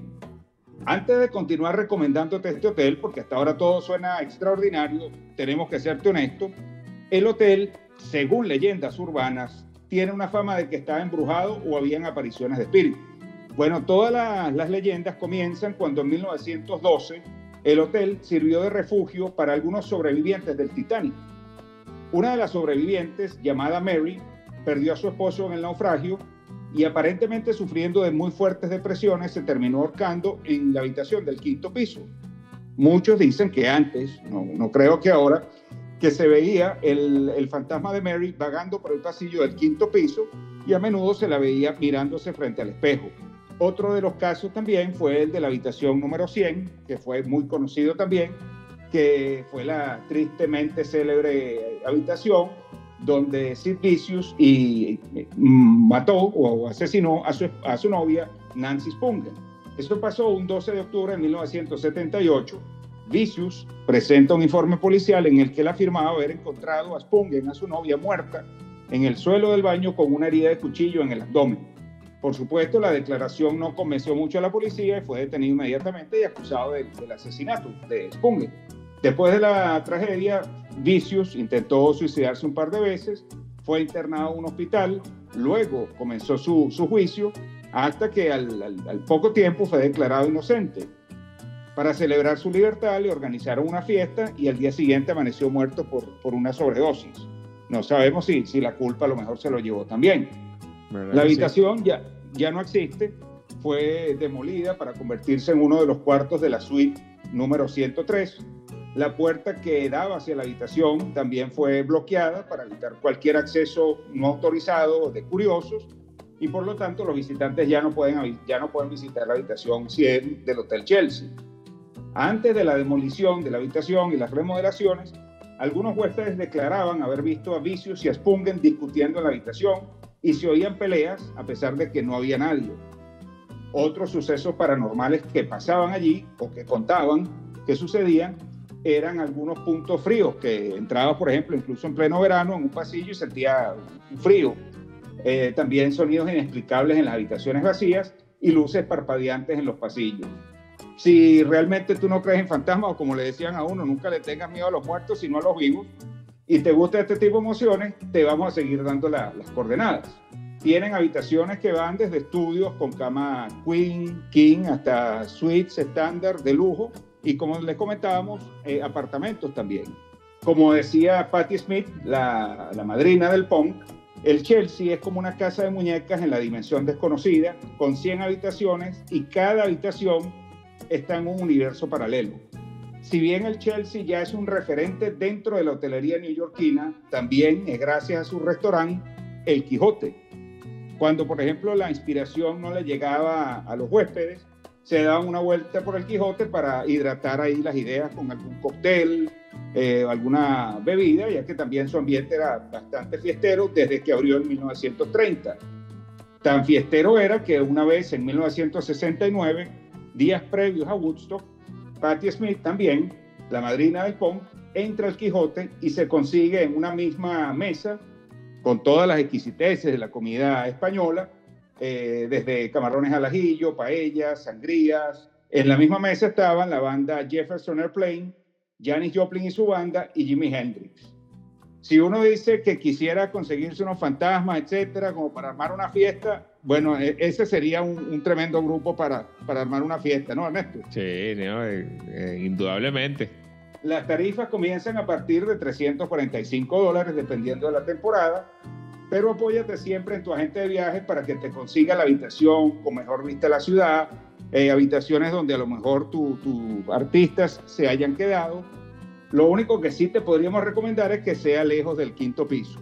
Para que conozcas más sobre el hotel, sus promociones y atracciones, visita su sin miedo su página web www.hotelchelsea.com, aunque las coordenadas te las vamos a dejar en la descripción del podcast también.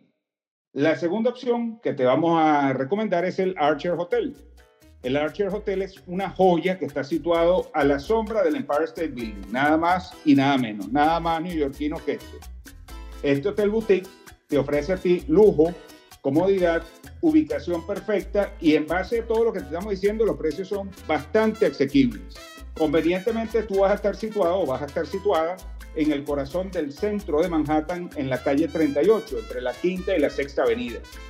De hecho, también desde el Archer a muy pocos metros te vas a encontrar con muchas de las atracciones o de los circuitos que vamos a conocer acá en, Nueva York, como por ejemplo Times Square, el distrito de los teatros, el Empire State y las tiendas en la Quinta Avenida. Sus habitaciones son también de lujo y con atención a los detalles. El Wi-Fi viene incluido también. Por las mañanas, este es un, datazo, un, regalo que te da aquí el, el hotel para las mañanas, antes de que tú salgas a desayunar, mientras se están arreglando allí, organizándose qué es lo que van a conocer ese día, puedes disfrutar de un buen café hecho a tu gusto, mirando y admirando al imponente Empire State con ese corazón latiéndote de la emoción porque vas a conocer a la capital del mundo. ¿Y por qué tú vas a poder disfrutar un café eh, hecho a tu gusto? Porque tiene una, viene con una máquina Nespresso dentro de la habitación. Vas a mm. tener también una mini nevera por si quieres comprar algunas bebidas y otras exquisiteces que vayas a conseguir en cualquier tienda, en cualquier eh, mercado, supermercado, etcétera, porque las opciones gastronómicas aquí en Nueva York abundan. Y está pendiente porque, como te lo decíamos también, el Archer, eh, la, por la marca de la casa de fábrica, allí te esperan, te van a esperar con un regalo de bienvenida. Lo único que los desayunos no te vienen incluidos, pero realmente no vas a tener problema para conseguir buenos lugares donde desayunar aquí en Manhattan. Tienes ofertas de diferentes culturas, estilos y precios. Lo que jamás te va a faltar aquí en Nueva York es calidad y sabor. Eh, Nueva York es una de las ciudades donde mejor y más variado vas a comer en todo el mundo. Un día lo que sí tú puedes hacer es que si, y, disfrutar del Archer, es una tarde que, que vayas a, a, asearte o a cambiarte porque vayas, vas a una hora de, teatro o vas a seguir paseando, hiciste unas compras y vas a dejar las, las bolsas allí, es cuando llegues al hotel, el clásico bar que tienen en la azotea del piso, en el piso 22. El bar tiene paredes de, de vidrio panorámico, desde el techo hasta el suelo, para que te deleites con, con, vistas espectaculares de la ciudad en cualquier época del año, en cualquier temporada del año. Las habitaciones vienen con distribución de camas doble, king, queen o superior, y los precios dependiendo de las temporadas, ya te lo comentaba Ernesto, que desde julio hasta agosto, septiembre es temporada alta y en la época de diciembre, navidades también. Pero por, por promedio los, los uh, precios varían entre los 335 dólares en adelante. Tienes que estar pendiente porque hay tarifas que te permiten hacer cambios o reembolsos y otras son un poco más estrictas. Pero tú sabes quién sabe bastante de estas reglas, ofertas y promociones. Exactamente, tu agente de viaje. Así que no pierdas más tiempo y ponte en contacto de una vez. Si te gustó esta opción, revisa su página web www.archerhotel.com y barra oblicua Nueva York. Igual también eh, te vamos a dejar el, el link de la página web en la descripción del podcast. Si por alguna razón tú prefieres tener independencia aquí en Nueva York, tienes millones de opciones de apartamentos, desde estudios, loft y penthouse de lujo, eh, desde una habitación hasta cuatro familiares, con, con todas las opciones que tú quieras, lo vas a conseguir. Lo que sí te recomendamos es que trates de buscar el alojamiento que sea en la misma Manhattan para evitar que tengas que movilizarte por largos trayectos y pierdas tiempo. Como te lo decía Ernesto, dentro de Manhattan no vas a necesitar carro, porque la puedes conocer a pie y en algunos casos, pues en alguna distancia que sea más o menos eh, distante o larga, puedes utilizar el metro. Ahora sí, ya estamos listos, ya tenemos incluso también el hotel, ya sabemos cómo movilizarnos, tenemos la tarjeta MetroCard, tienes el bulto, tienes los lentes de sol, tienes la cámara. Entonces, vamos, vamos a prepararnos para conocer la Gran Manzana. Una recomendación más antes de que comience tu, tu, recorrido es que es otra aplicación que se llama Time Out. Se escribe T de Tango, I de India, M de Mike, E de Ecuador, o de Oscar, U de Uruguay, T de Tango.com.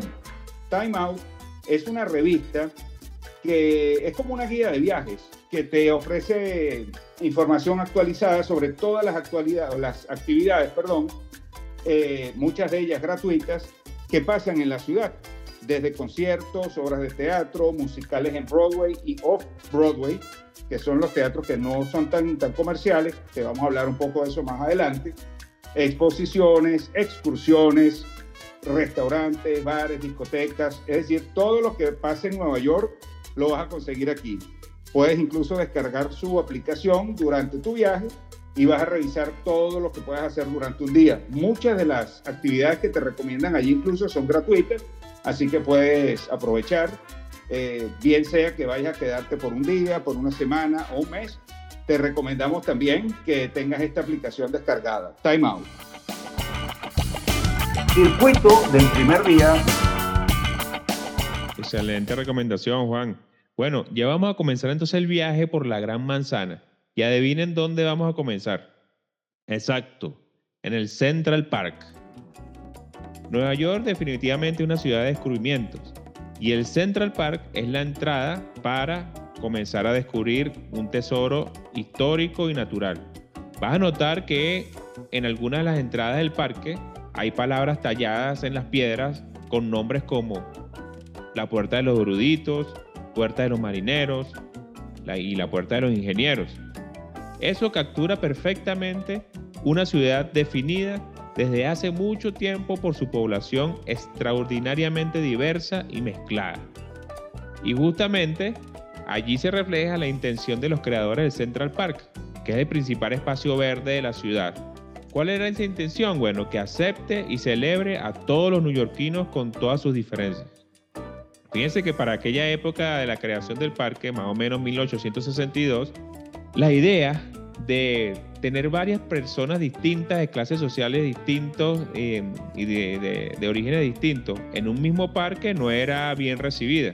La gente tenía pocos espacios abiertos a los que acudir e iban principalmente a cementerios para alejarse de la ruidosa y caótica vida de la ciudad. Los pocos espacios verdes que había en la ciudad, como por ejemplo el Grand Mercy Park o el St. John's Park, estaban cerrados y solamente eran accesibles para las personas que tenían viviendas cerca. Así que la idea del nuevo parque de la ciudad que recibiera a todos los ciudadanos en un solo espacio ganó. Y nació de esta forma, ¿no? de reconocer los aportes de cada grupo para el bienestar de la ciudad.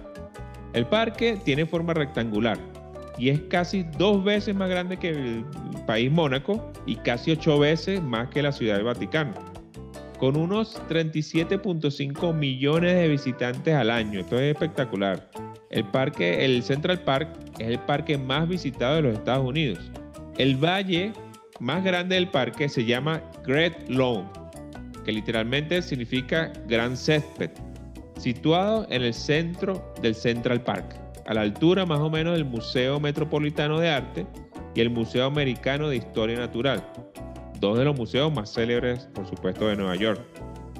Si bien la mejor forma de conocerlo es perderse y sorprenderse, y mm, cuando el tiempo es escaso, es clave planificar y medir las distancias. Y te vamos a ofrecer acá en el pasaporte sinfónico algunas entradas y salidas que te permitirán al terminar de recorrer el parque, continuar conociendo la ciudad a partir de allí. En verano lo puedes recorrer en ruedas, porque cuenta con 75 kilómetros de senderos para bicicletas. Y es uno de los lugares predilectos de los neoyorquinos para cualquier actividad al aire libre. Los circuitos en bicicleta se recorren en grupos con guías locales que te mostrarán todas las atracciones y los lugares icónicos del parque con lujo de detalles y en tu idioma. Estos circuitos son muy utilizados no solamente por turistas, sino también por algunos neoyorquinos que aunque han visitado el parque no conocen a fondo la historia. Este recorrido dura dos horas. El valor del circuito es de 45 dólares por persona. Incluye la bicicleta, el casco, mapas y un candado para que asegures la bicicleta al momento de fotografiar los paisajes del parque. También viendo los rascacielos, los puentes, los lagos, los animales y todas las cosas que vas a disfrutar en este oasis. Para mayor información, horario, puntos de salida, puedes visitar la página www.getyourguide.com slash New York City. Te vamos a colocar el link en la descripción del podcast. Pero si quieres conocer los monumentos y lugares más visitados a pie, y guardar de repente ese dinero para otras actividades o cosas que quieras comprar o, algún otro souvenir, lo puedes descubrir a tu propio ritmo en estos lugares. Toma nota. Conservatory Water. En verano podrás alquilar veleros a escala y navegarlos a control remoto. Si al recorrer la zona ves un conejo blanco, bueno, síguelo, que te va a llevar hasta la famosa estatua de Alicia en el País de las Maravillas. Y también verás la de Hans Christian Andersen, famoso escritor de cuentos, ideal para fotos y videos para tenerlos en la, memoria y en el baúl de recuerdos de este viaje. Otro punto importante es la fuente de Bethesda. Es el corazón del Central Park y un buen lugar por donde comenzar la exploración del parque. Fue diseñada para conmemorar el acueducto Groton, el que por primera vez surtiera de agua potable a la ciudad. De allí la posición del ángel, que se ve, que está bendiciendo las aguas purificadas que permitieron el progreso de esta ciudad. A sus pies verás cuatro niños que representan salud, pureza, la moderación y la paz. También tenemos el obelisco, la aguja de Cleopatra. Es el nombre que se le da a este obelisco egipcio original, Es el monumento histórico más antiguo de Nueva York. La obra se encuentra ubicada detrás del Museo Metropolitano de Arte, a la altura de la calle 81. Mide casi 22 metros y pesa cerca de 200 toneladas. Este obelisco egipcio fue mandado a hacer por Tutmosis III hace más de 3.500 años. Fue donado por el gobierno egipcio en 1869 a la ciudad de Nueva York como un gesto de agradecimiento por la ayuda en la construcción del canal de Suez. Otro punto interesante es el castillo de Belvedere. Se trata de un auténtico castillo al estilo victoriano diseñado en 1865. El edificio es en la actualidad la sede del Observatorio Meteorológico de Nueva York, pero es también muy apreciado por los turistas debido a la panorámica que ofrece del parque y sus alrededores. Además, dentro del castillo, el Henry Luce Nature Observatory te ofrece una muestra de la fauna y la flora presentes en el parque.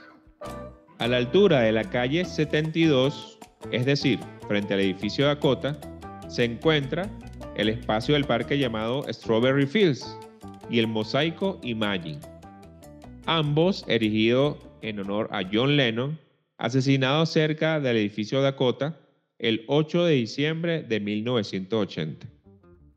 Esta zona, Strawberry Fields, fue inaugurado el día en que hubiese sido el cumpleaños número 45 de John Lennon, el 9 de octubre de 1985, en presencia de su viuda, Yoko Ono. Se le puso el nombre de Strawberry Fields, según la misma Yoko Ono, porque era la canción favorita de John Lennon. Bueno, y justamente al frente de esta zona que tú estás describiendo, Ernesto, de Strawberry Fields e Imagine, cruzas la avenida y en la calle número uno de Central Park West, en el Upper West Side de Manhattan, te vas a encontrar con el edificio Dakota, una de las construcciones con peor fama del mundo. Su historia es, es realmente apasionante y es extensa, pero hay hechos en particular que le dieron al Dakota la fama de estar poseído. Y me estoy dando cuenta que yo hoy parece que estuviese presentando un programa de actividades paranormales, ¿no? Así es. Es un edificio de departamentos construido entre el 25 de octubre de 1880 y el 27 de octubre de 1884 se le pone este nombre de Dakota porque cuando se, se construye estaba tan lejos de la ciudad, recuerden que, que Nueva York al principio era cuestión de, de, establos y, haciendas eh, y las distancias eran enormes.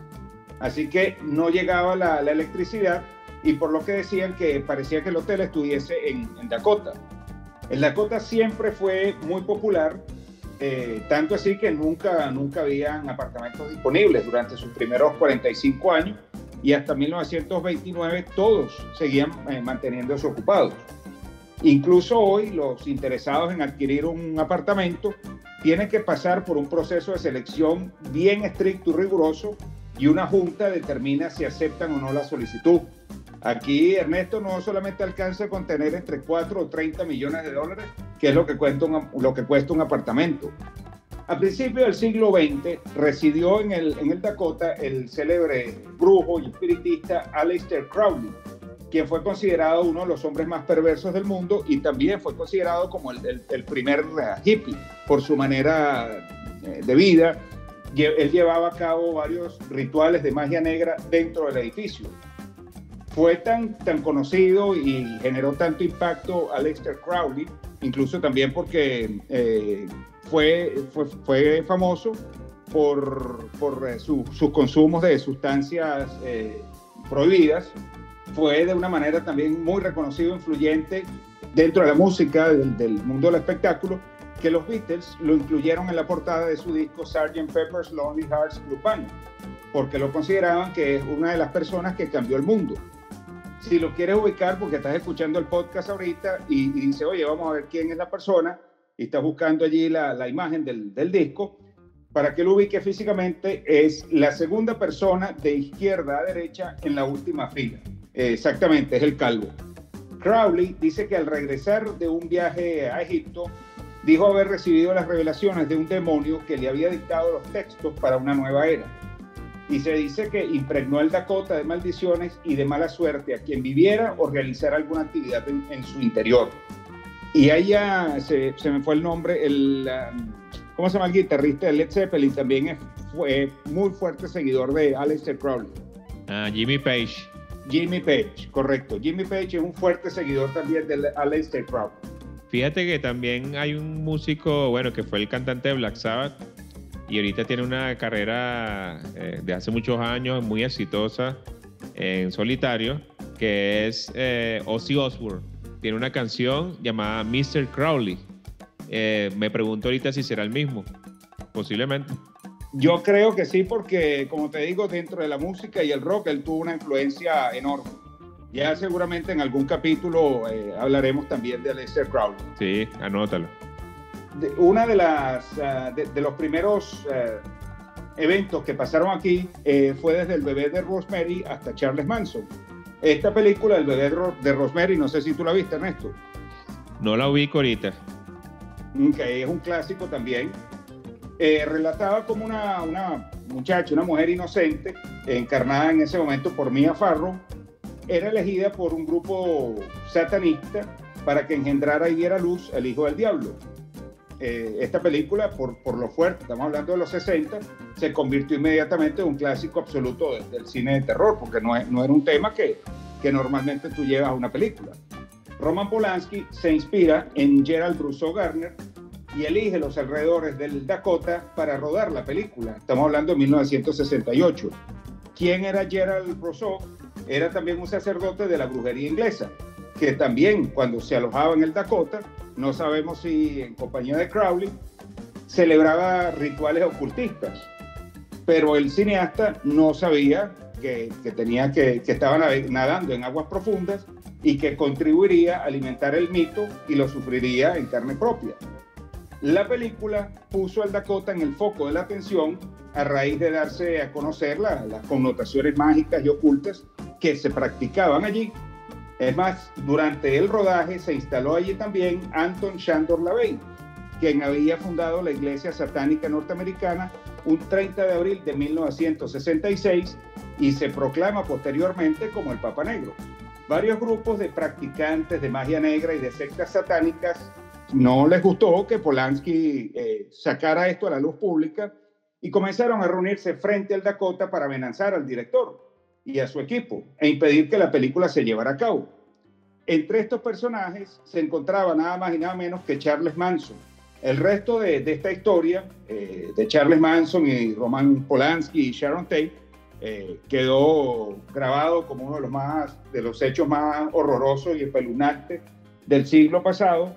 Si no conoces bien eh, esta historia, te, te invitamos a que al terminar de escuchar este capítulo vayas al podcast que tenemos dedicado al rock psicodélico y particularmente el de la ciudad de Los Ángeles, donde hablamos a fondo de Charles Manson, su familia y de cómo sus acciones acabaron con, con la contracultura hippie. Luego también otro de los actos eh, fue de Sgt. Pepper, Helter Skelter hasta Strawberry Fields.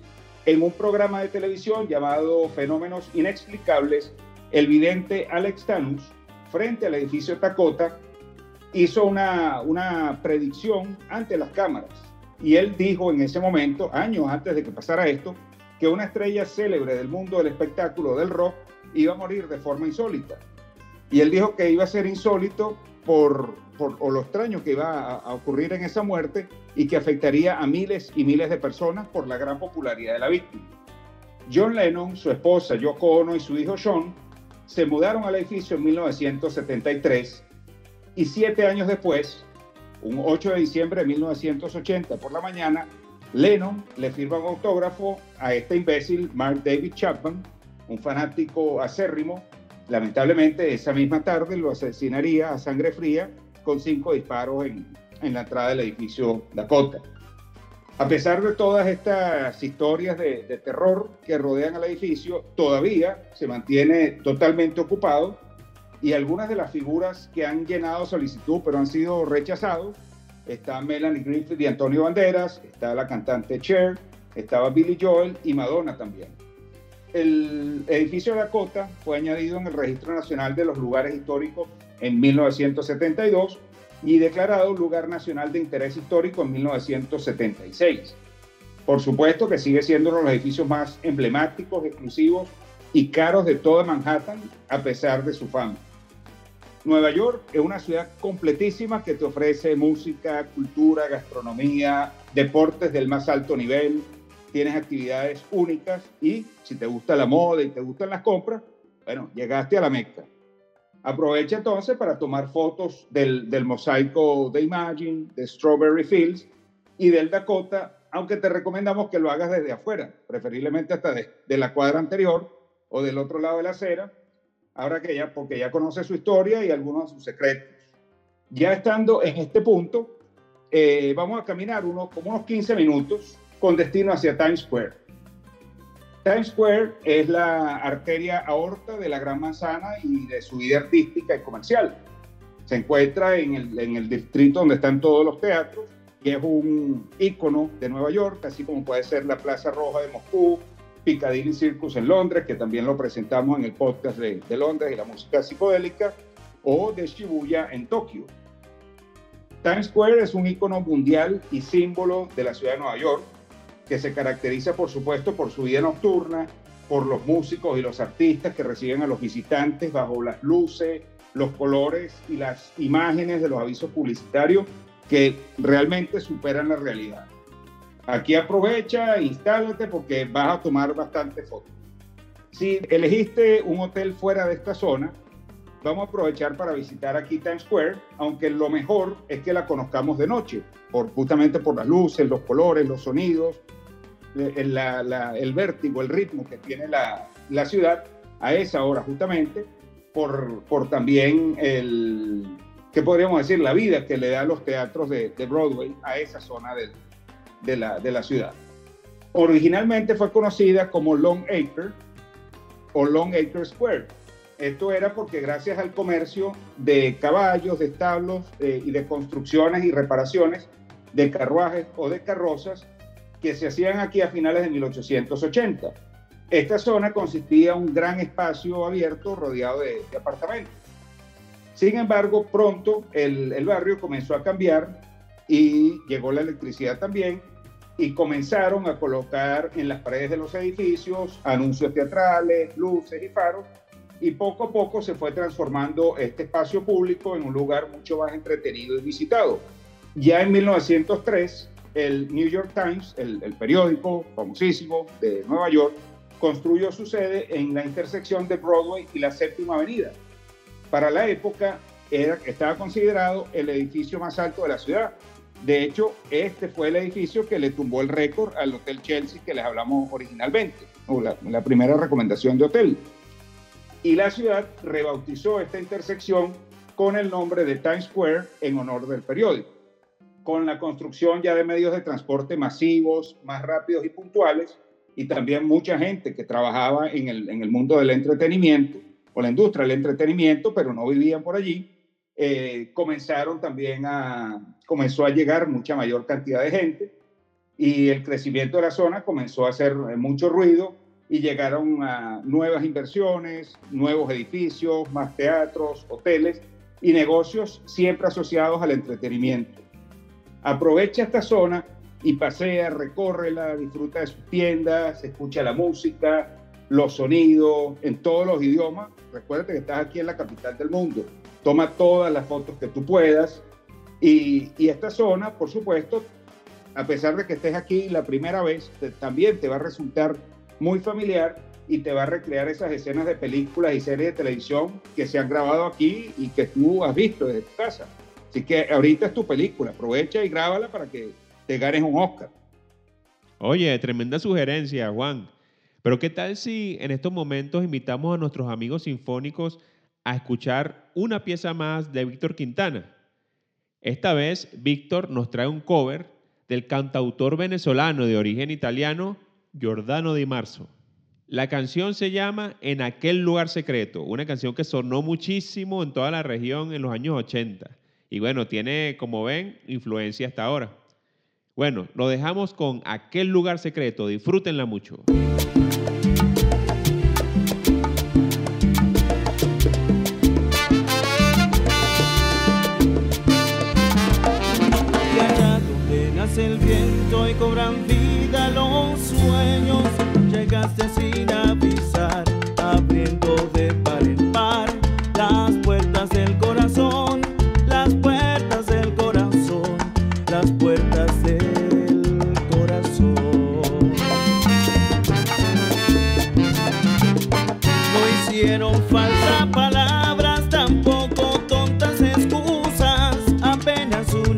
vida.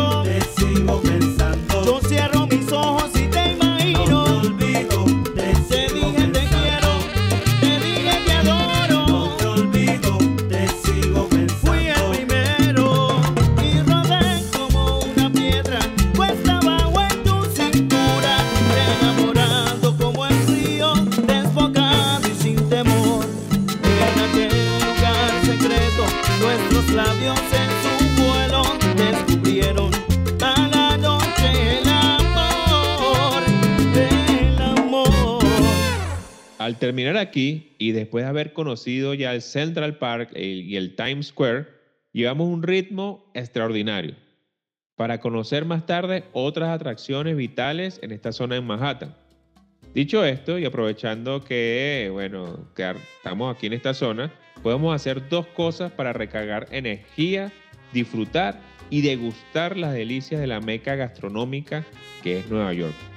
Nueva York es una, ciudad eh, una de las ciudades del mundo donde vas a conseguir cocinas de todas partes, gran variedad y opciones para cualquier presupuesto y cada opción es por supuesto mejor que la otra.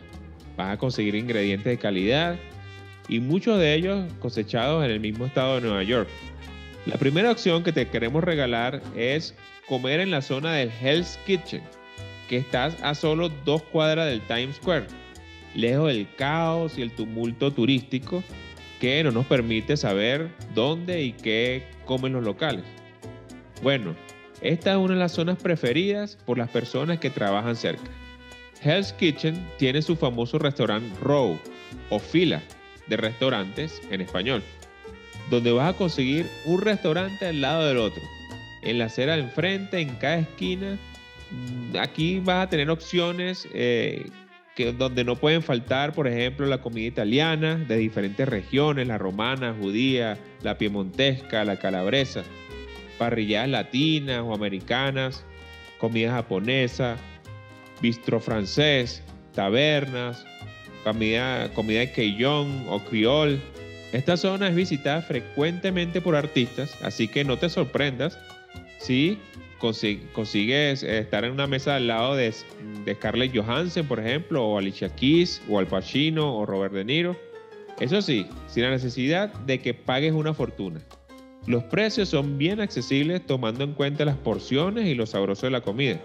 Si no quieres moverte del Times Square porque, bueno, te gustó la energía, la atmósfera, el ambiente, y prefieres comerte algo sencillo para más tarde sentarte a cenar más cómodo, tomándote un trago quizás dos, disfrutando de tu viaje y, bueno, y hablando con tu eh, pareja, viendo fotos, conversando con, eh, con los lugareños, qué, qué más te ha gustado del viaje y qué vas a hacer sobre todo los próximos días, entonces puedes ir a comprar una pizza en cualquiera de las pizzerías que hay en la zona.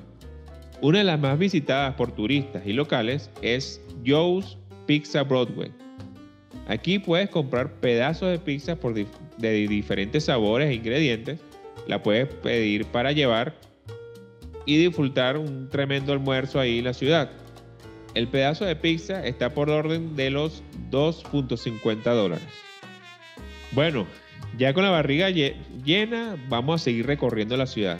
Un punto importante que tenemos que mencionarte es que las aceras de Manhattan están bien repletas de gente que trabajan en la zona, viven o visitan. Así que, bueno, debes ajustarte a ese ritmo de la ciudad.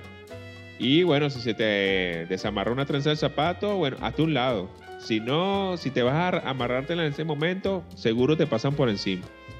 Nueva York es segura en líneas generales, pero siempre ten el bolso o bulto o mochila enfrente, teléfono, cámara, cartera o efectivo en diferentes bolsillos.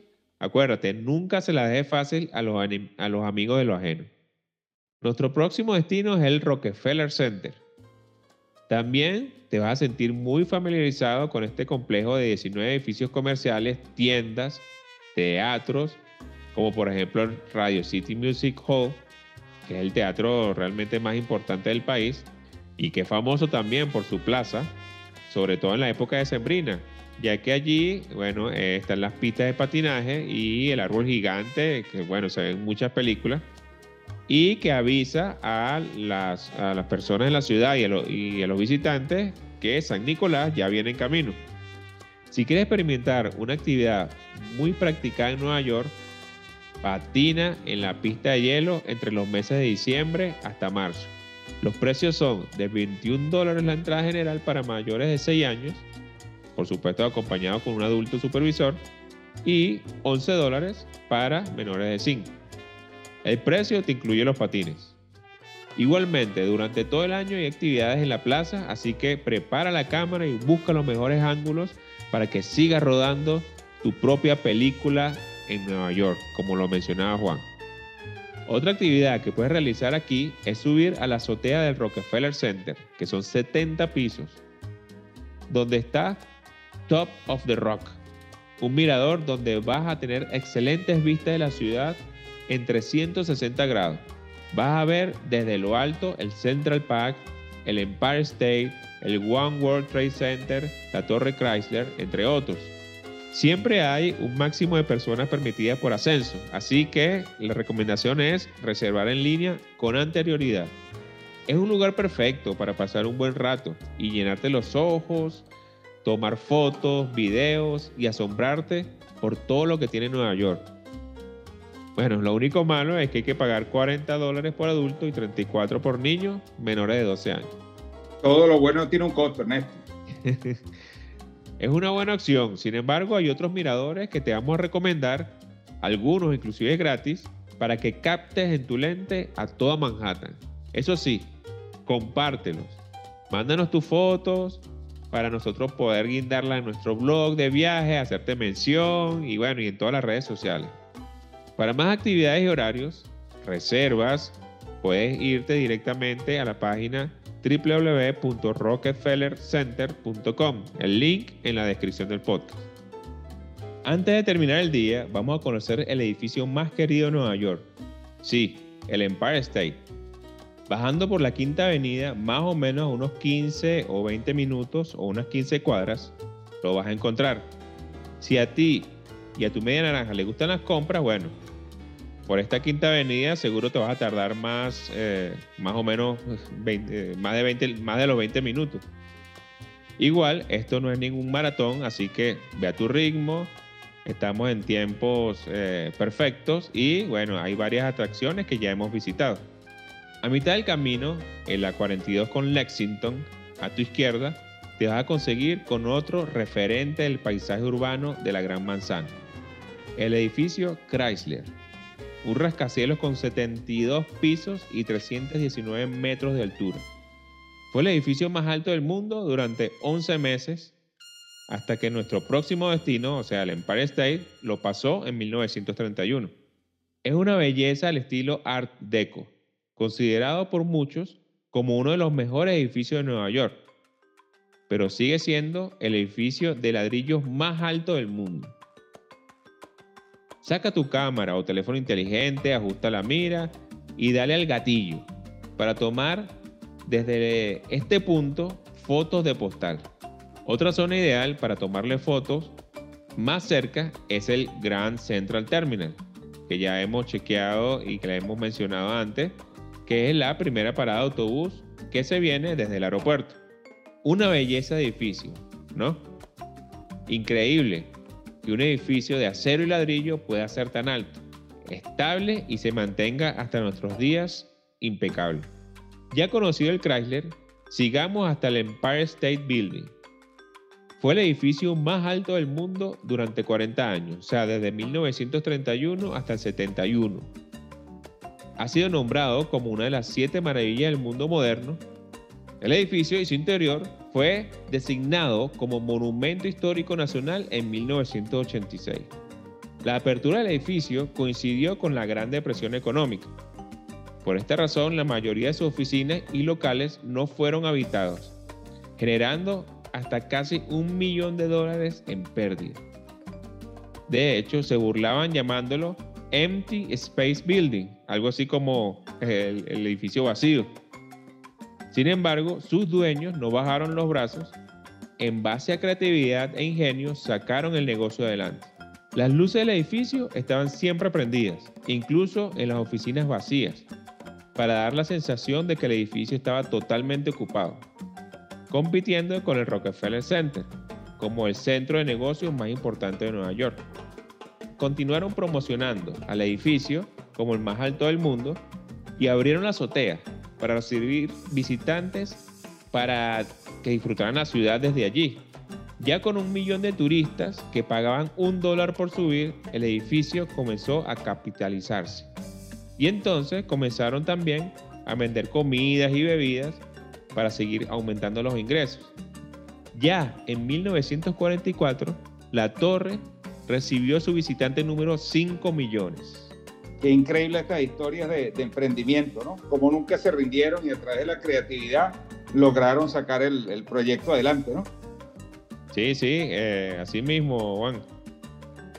Y como todos los clásicos, nunca pasan de moda, el Empire State Building fue catalogado como la atracción número uno de los Estados Unidos y la tercera a nivel mundial, casi nada. Esta sí es una, una experiencia que te recomendamos que hagas, ya que puedes decir con toda confianza que conociste Nueva York, sus vistas y su icono como un local. Existen dos azoteas, una en el piso 86 y otra en el 102. Desde las dos vas a tener vistas espectaculares de Nueva York, Brooklyn, Queens y en días despejados tu vista puede llegar hasta Nueva Jersey, Pensilvania, Connecticut, Massachusetts y Delaware. Sí, seis estados. El precio para el mirador del piso 86 es de 44 dólares por adulto, de 38 dólares para niños hasta 12 años y 42 para mayores de 60. Sin embargo, el más popular es el mirador del piso 102, que aparte de la altura, se diferencia del anterior porque, bueno, este mirador tiene eh, ventanales que van desde el piso hasta el techo en 360 grados. O sea, no va a haber rincón de Nueva York que no vayas a vigilar desde, desde este piso. Te recomendamos esta atracción ya cerca del atardecer, ya que a esa hora puedes enamorarte de la ciudad con la mezcla de colores que viene del cielo atardeciendo y los colores que vienen de las luces de la ciudad al mismo tiempo. Este va a ser uno de los momentos icónicos y más recordados por ti, por tu alma gemela en este viaje, así que disfrútalo. Este plan tiene un costo de 77 por adulto, 77 dólares, 71 niños y 75 mayores de 60 años. Ahora sí, después de un día tan, tan activo, ya conectado con la ciudad, descubriendo su ritmo, el momento para conocerla de noche, saber por qué la llama la ciudad que nunca duerme. Para cenar, esta zona de llamada el Midtown está plagada de restaurantes, bares y clubs de jazz, que por cierto te recomendamos, esa es una tremenda experiencia, que una de las noches que estés en Nueva York busques un, buen club de jazz y, disfrutes un, jamming, como estábamos hablando al, inicio. Como siempre, te estamos recomendando cuando estés de viaje, absorbe tanta información y experiencias como te sea posible. Los, sabores, los olores y los sonidos que forman parte de cualquier ciudad y una vez que se quedan en tu memoria gustativa y olfativa, la vas a asociar a este destino de por vida. Puede ser desde un perfume, puede ser desde un sonido, puede ser una canción, cualquier eh, experiencia que tú tengas allí con tus sentidos, eso se te va a quedar allí tallado. Esta zona también del Midtown, incluyendo Times Square, es una fiesta. Y antes de elegir un restaurante, tarea bien difícil, por cierto, porque la zona está plagada de opciones, mientras revisas la guía que te recomendamos al inicio, Time Out, Ahí también vas a ver todos los restaurantes, incluso por las zonas, los precios, el tipo de comida que quieras.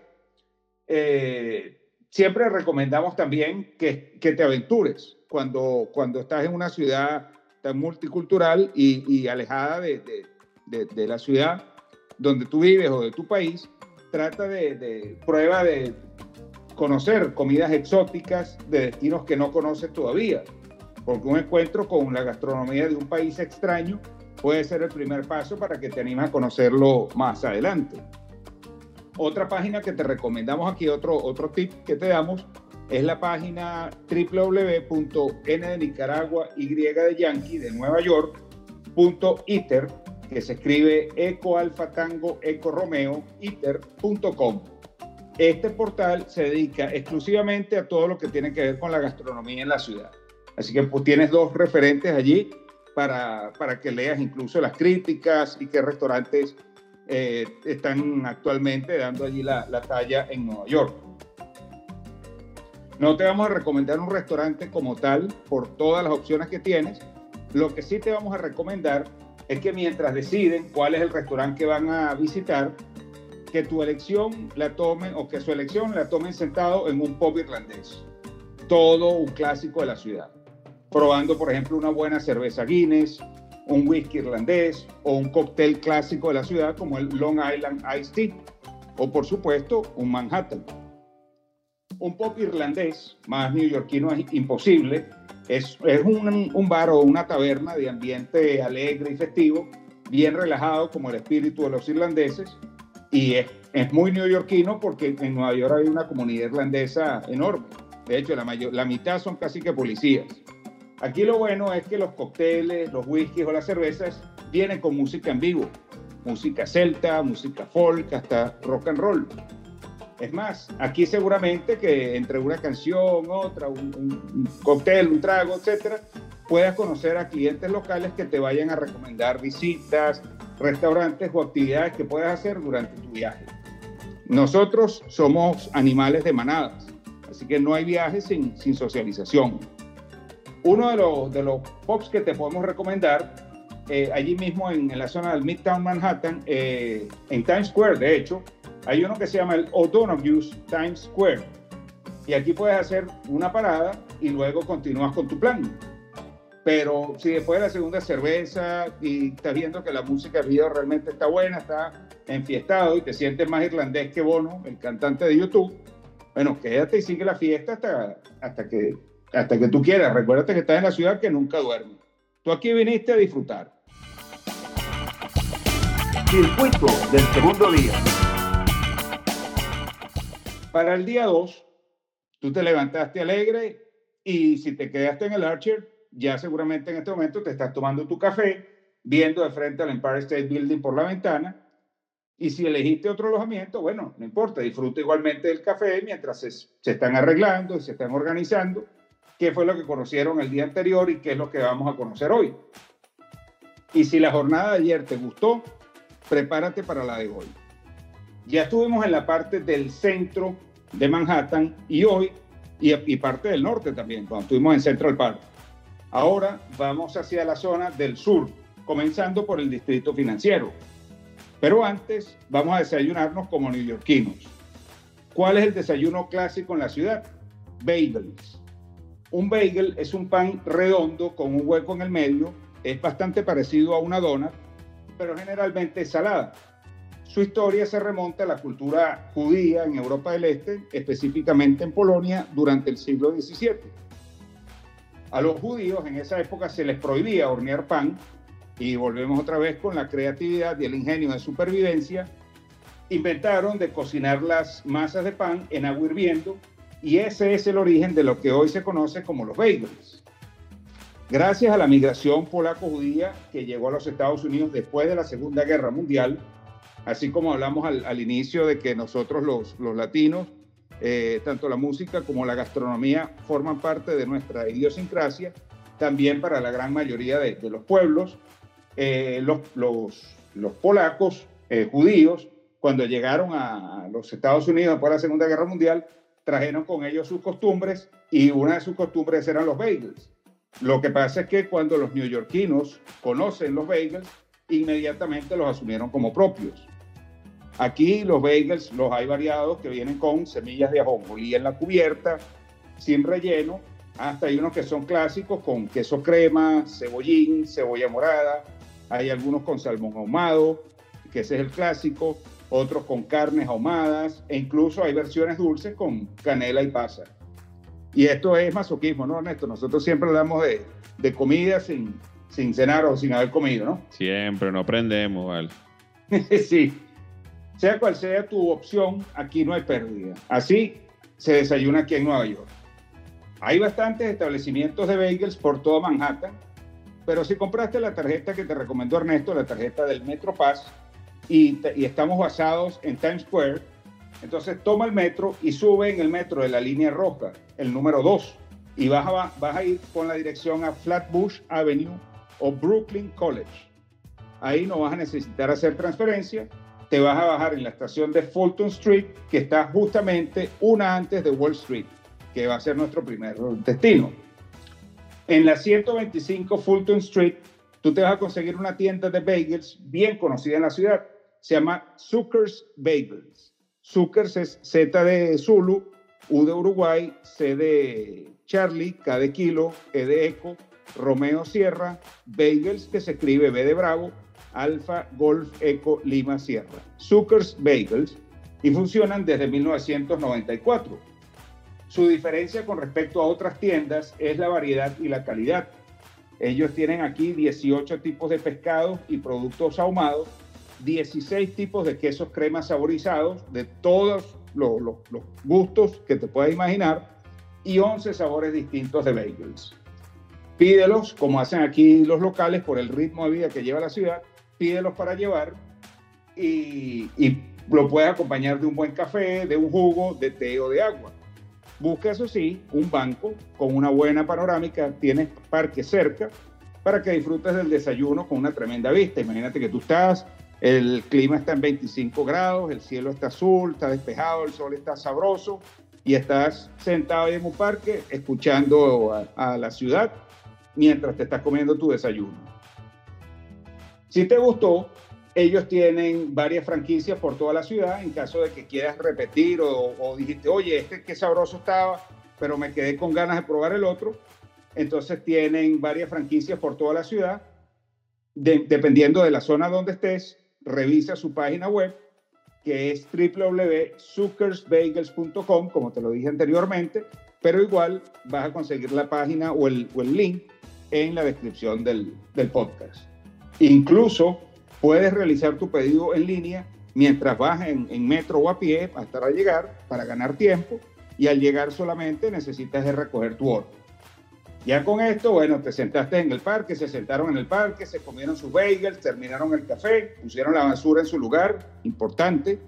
Ahora sí, vámonos a Wall Street y al distrito financiero.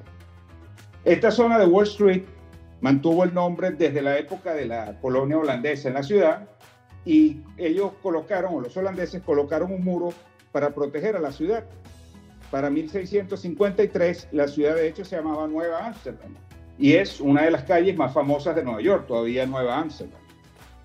Aquí funciona la sede de, de la Bolsa de Nueva York, Ernesto que le gusta eh, mover el, el- dinero, donde el dinero se mueve con la agilidad de un león, pero lamentablemente no, no se puede entrar a la bolsa. Hay, hay ciudades que te permiten que tú ingreses y veas cómo, cómo funciona. Lamentablemente aquí no. Después de los ataques terroristas, la entrada no está permitida para los visitantes. Sin embargo, no deja de ser toda una experiencia si la visitas de lunes a viernes, porque vas a ver a los ejecutivos caminando a toda velocidad hacia sus oficinas, los traders hablando por sus teléfonos, algunos comprando, otros vendiendo, unos rie- riendo y otros seguramente llorando también. Seguro, Juan, porque cuando uno pierde, otro gana. Así funciona la bolsa. Exactamente. Y hablando de dinero, aquí también está el Banco de la Reserva Federal, donde puedes entrar y visitar gratis la bóveda de oro. No todos vamos a tener la oportunidad de entrar porque son muy pocos los cupos. Las visitas se realizan de lunes a viernes únicamente. Así que si tú quieres encandilarte con el brillo del oro, llévate los lentes de sol y regístrate en su página web www.newyorkfed.org. ¿Cómo se deletrea esto? N de Nicaragua, E de Eco, W de Whisky, Y de Yankee, O de Oscar, Río, Kilo, Foxtrot, Ecodelta.org. Igual, el link va a estar en la descripción. Luego tenemos también a la mascota de Wall Street, del distrito financiero y también de muchísimos norteamericanos, que es el toro de Wall Street o el toro embistiendo. Es una obra de bronce de unos 3.200 kilos y fue creada por el italoamericano Arturo Di Modica en 1987, justamente año de la crisis bursátil.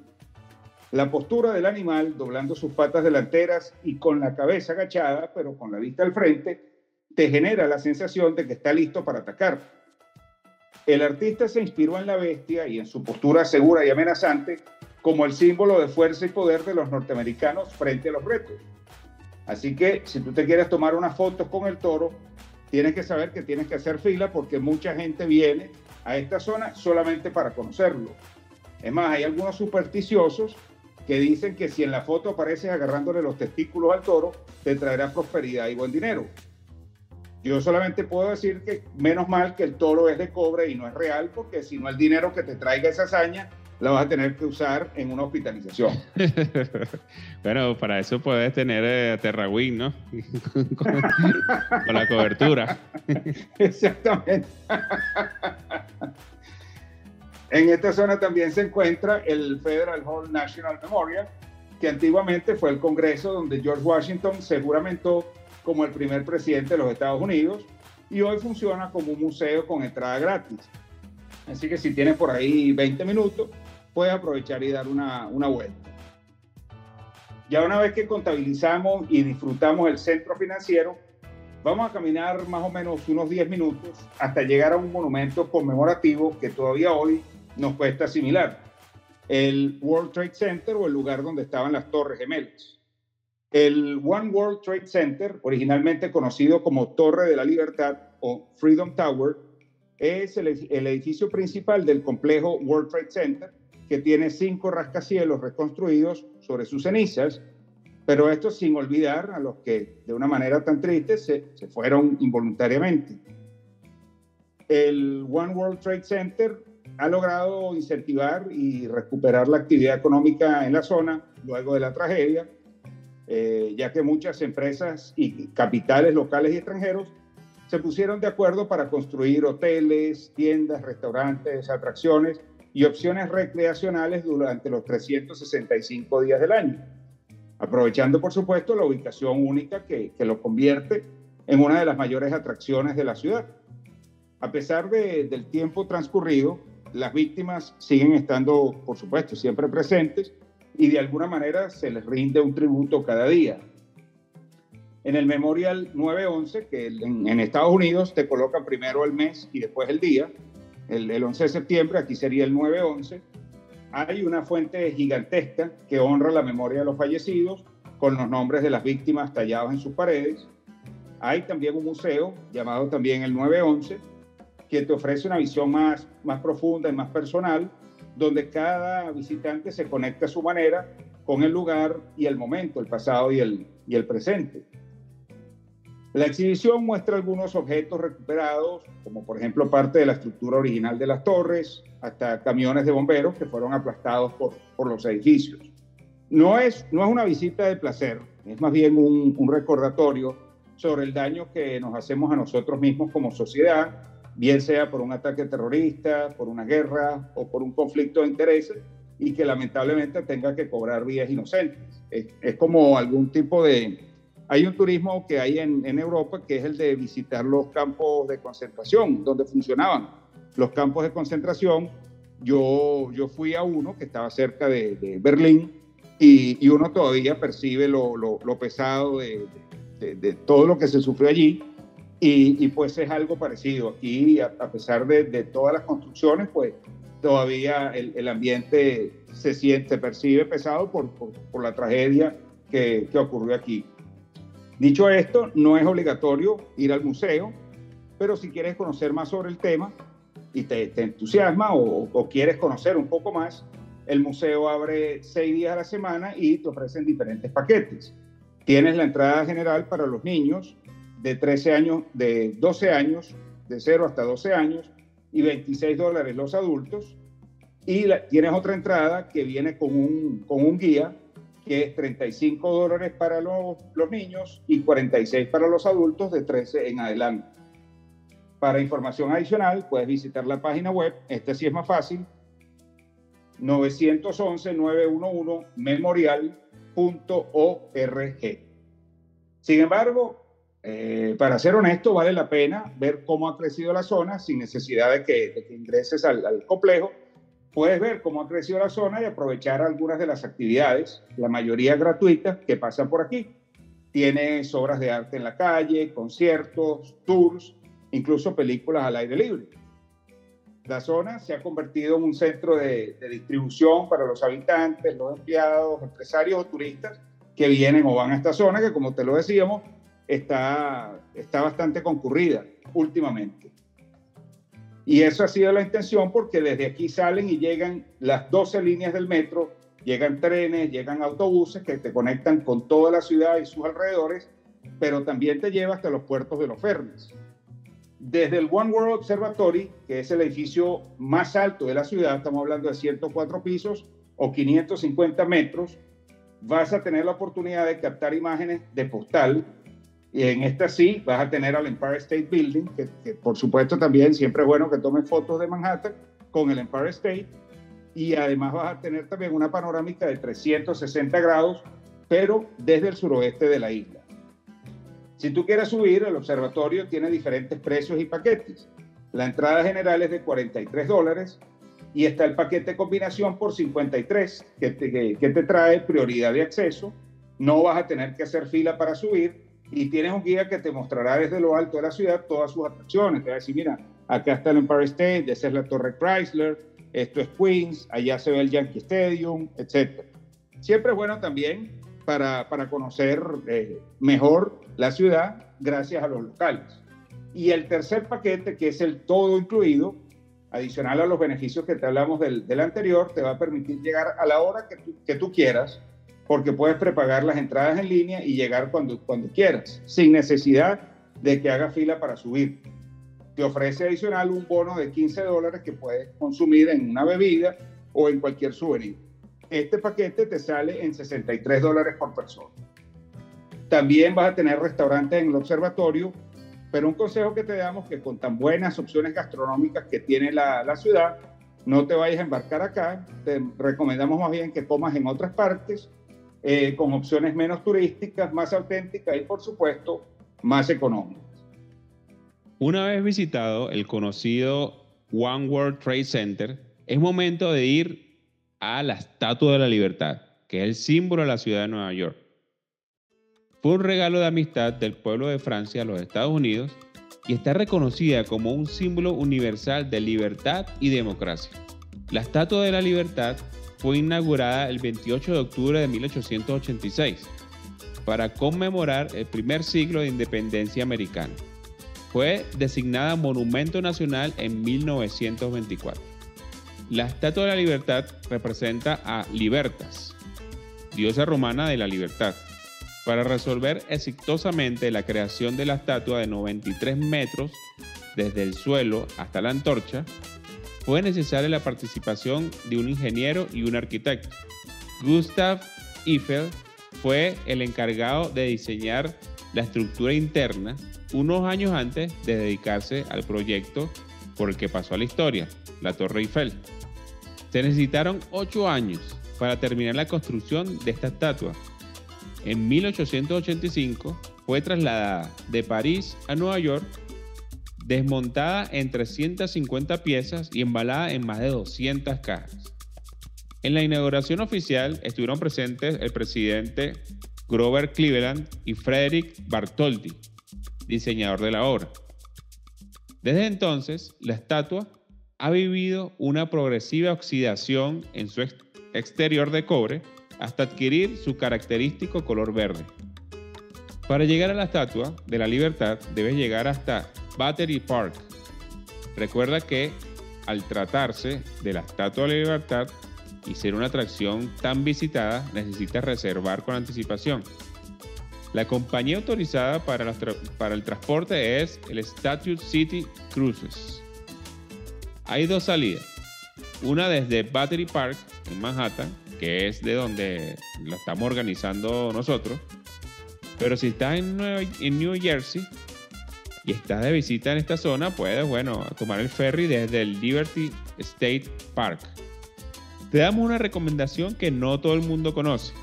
Normalmente la gente sube hasta el pedestal de la estatua, desde donde igual va a ver eh, una tremenda vista y tomar muchas fotos. Y vas a poder decir, bueno, estuve en la Estatua de la Libertad. Pero también puedes subir hasta la corona para otra experiencia en más altura.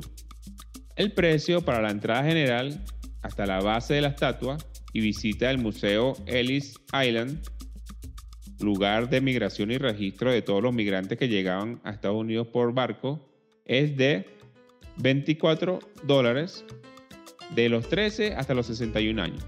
Los niños de 4 a 12 años, 12 dólares, y las personas mayores de 62, 18 dólares.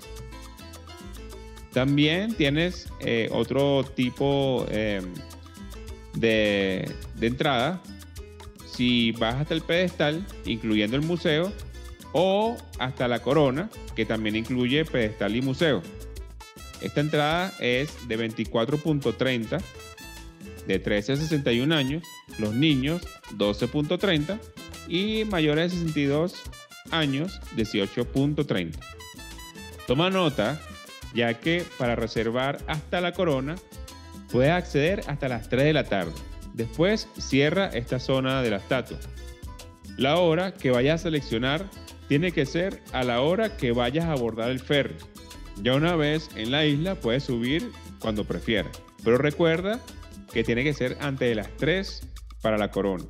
Por seguridad, antes de abordar el ferry vas a pasar por un chequeo tan estricto como por ejemplo el del aeropuerto.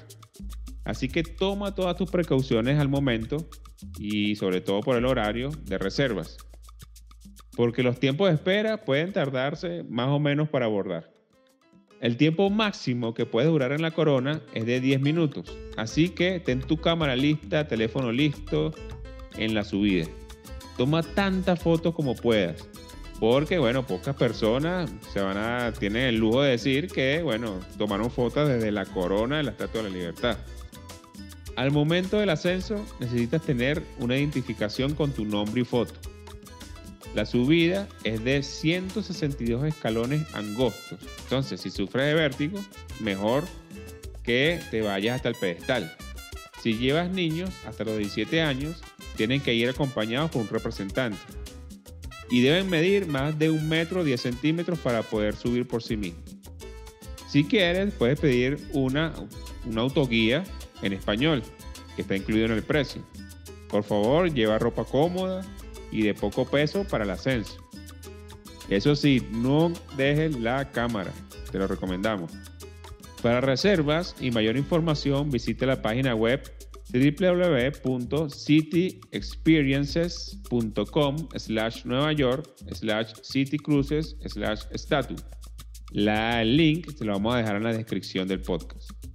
Y hasta ahora, y después de haber conocido el sur de Manhattan y sus atracciones, es el momento de, por supuesto, recargar energías y disfrutar de un almuerzo muy sabroso. Juan, a ti te ha tocado, bueno, la parte más de terror y a mí me ha tocado es eh, la parte de la comida. Exactamente. Bueno, pero describir esto también con hambre es de terror, ¿no? Exactamente, eso es lo que te iba a decir. Bueno, vamos a recomendar en este punto un par de opciones. Una muy cerca de donde estamos ahora y la otra en mm, otra zona que es también una de las zonas gastronómicas preferidas por los neoyorquinos, ya que, bueno, a esta hora, vamos a ser honestos, y después de haber subido la Estatua de la Libertad, el bagel que te comiste el desayuno, bueno, ya cumplió su función, ¿no? Nueva York siempre está en constante crecimiento y evolución, sobre todo en la parte gastronómica. En esta ciudad nunca se detiene. Em, los mercados siempre son lugares ideales para comer, disfrutar y conocer las bondades de las tierras que visitamos y, sobre todo de disfrutar del talento de los cocineros que nos ofrecen sus, platos. Es por eso que si queremos comer, eh, bueno, buena comida italiana, auténtica y bien variada por las regiones de Italia, vamos al Italy, que es como una palabra compuesta entre eat, de comer en inglés, y, Italy, Italia en inglés, en el downtown de Manhattan.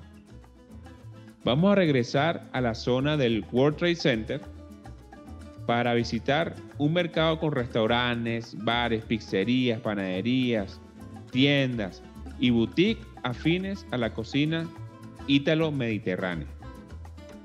Para llegar al Italy desde el Battery Park, toma el metro de la estación South Ferry, la línea 1, que es la roja, con dirección Uptown y The Bronx que te lleva, te lleva en menos de 10 minutos o par de estaciones, baja en la estación WTC Cortland y caminas en dirección a la salida Greenwich Street y Cortland Way. En Italy vas a conseguir restaurantes de comida desde el norte de Italia con sus cortes de parrilla a la leña o qué tal la cocina del sur de Italia, que son más dirigidas hacia pescado, mariscos, moluscos. También vas a encontrar pastas frescas hechas a mano, con salsas variadas, eh, bandejas de quesos, embutidos, antipastos, servidos con pan campesino crujiente, recién salido del horno, y una, una buena botella de vino de la Toscana. O qué tal una cerveza Moretti helada.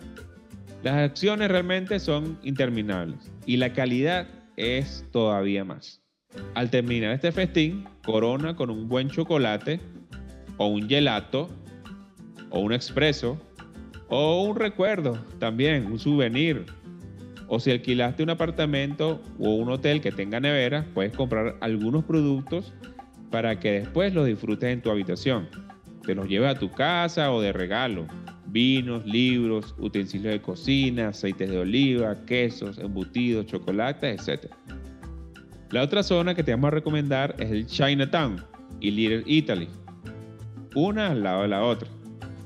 Saliendo del Battery Park, entra por la estación del metro Broadway y Battery Place, toma la línea 4 o la 5 con destino hasta el Brooklyn Bridge, City Hall. Al llegar a la estación, busca la salida Center Street y Reader Street. Ya unos 10 minutos caminando a través del Thomas Paine Park y Columbus Park, te vas a dar cuenta que llegaste a Chinatown, porque comienzas a ver los dragones en las paredes, los edificios, las tiendas, los mercados, los olores, avisos publicitarios, periódicos y todo esto escrito o en mandarín o cantonés. En Chinatown tienes restaurantes de diferentes regiones de China. Las opciones te incluyen sopas, fideos, dumplings, patos laqueados, woks, salteados, arroces y hasta pastelerías y heladerías asiáticas.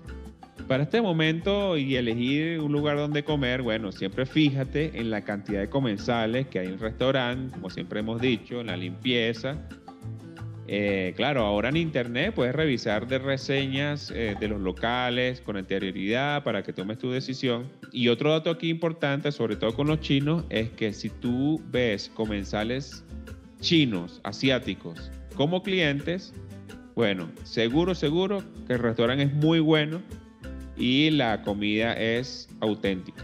Realmente es muy difícil recomendar uno solo, sobre todo aquí en Chinatown, donde la variedad y la calidad es tan amplia y extensa. Sin embargo, de todas las opciones, hay un restaurante, bueno, que ha sido referente aquí en Nueva York, incluyendo a las familias chinas cuando van a comer su comida tradicional los domingos, por ejemplo. Este restaurante es el Hop Ki. Se deletrea Hotel Oscar Papa Kilo Eco Eco. Aquí puedes comer la comida tradicional que ya conocemos. El arroz frito, lumpias, pollo, general tao, costillas de cerdo, chop suey.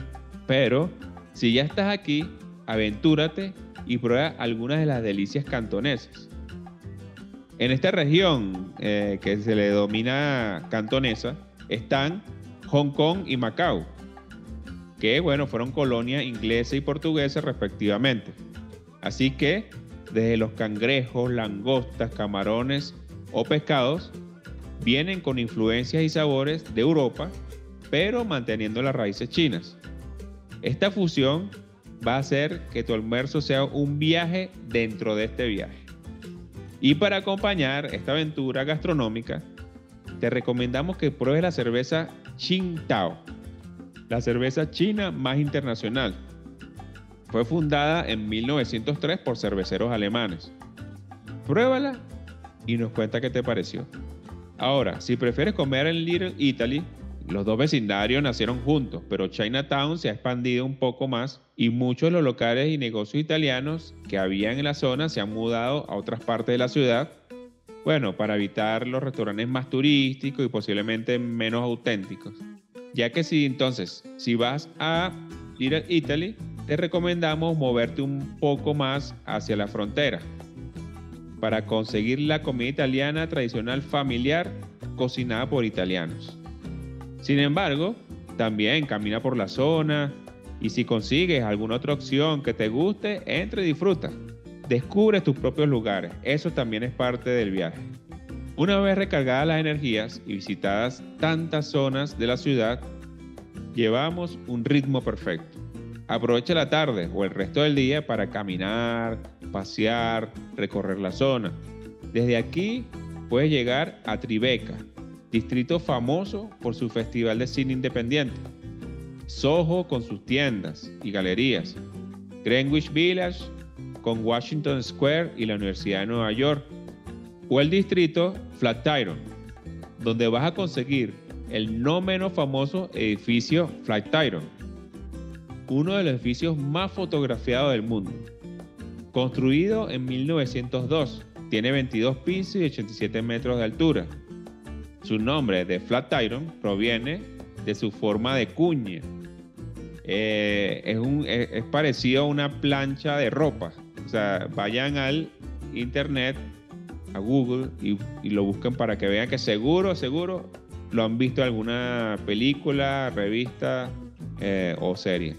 Por esto mismo te recomendamos que tengas lista tu cámara porque vale la pena tomarle fotos a este icono de la ciudad de varios ángulos. Al estar en plena avenida Quinta, puedes también aprovechar para hacer algunas compras o regalos, ¿no? Antes de terminar el día y ya que estás en la zona, te vamos a recomendar un par de aplicaciones que te van a ayudar a conseguir entradas de las obras de teatro y musicales en Nueva York. En Times Square debes haber visto un local con las letras TKTS. Allí consigues entradas a precios más baratos para ir a las mejores obras del momento y por supuesto tienes que hacer fila para poder comprarlas. Estas filas se pueden llevar algún tiempo. Y cuando estamos de viaje, lo menos que queremos es perder el tiempo. Ahora tú puedes descargar totalmente gratis en tu celular de esta aplicación de KTS en la App Store. ¿Cuáles, ¿Cuáles serían los beneficios de hacerlo? Bueno, primero, no tienes que esperar para comprar las entradas para la obra que quieras eh, ver en Broadway o on off Broadway. Puedes conseguir entre un 20 y 50% de descuento sobre el precio total de la entrada. Disponibilidad en tiempo real de los asientos del teatro, con imágenes para que veas los asientos disponibles y elijas tu mejor opción. También tienes un listado de obras de la cartelera, fechas, horarios. Haces tu compra en línea y te vas directo al teatro a disfrutarlo tu obra, todo sin hacer fila. Yo recuerdo que El Fantasma de la Ópera, Los Miserables, El Rey León eran las obras que uno no podía dejar de ver al visitar la Gran Manzana. Pero bueno, hay muchas obras que no necesariamente son musicales y son excelentes. Incluso muchas de ellas con artistas de cine haciendo teatro. Si en tus planes está ver una obra de Broadway, descárgate la aplicación en tu celular. La segunda aplicación que te recomendamos es la www.todaytix.com. Se escribe T de tango, O de Oscar, D de Delta, A de Alfa, Y de Yankee, T de tango, I de India, X de Xiomara.com. Esta es otra excelente opción para que revises la cartelera en el momento de tu viaje.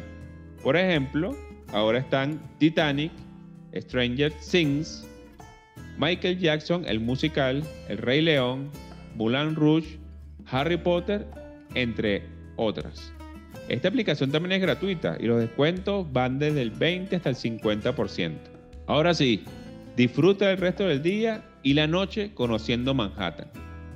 Pásala bien.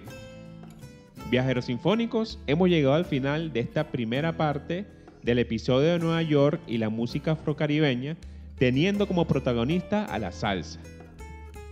Los invitamos a escuchar el segundo episodio que se lanzará dentro muy poco en todas las plataformas digitales, donde veremos más intérpretes de la música salsa, así como el tercer día que vamos a hacer un recorrido musical por Manhattan y el cuarto día un full day por Harlem, entre otras cosas.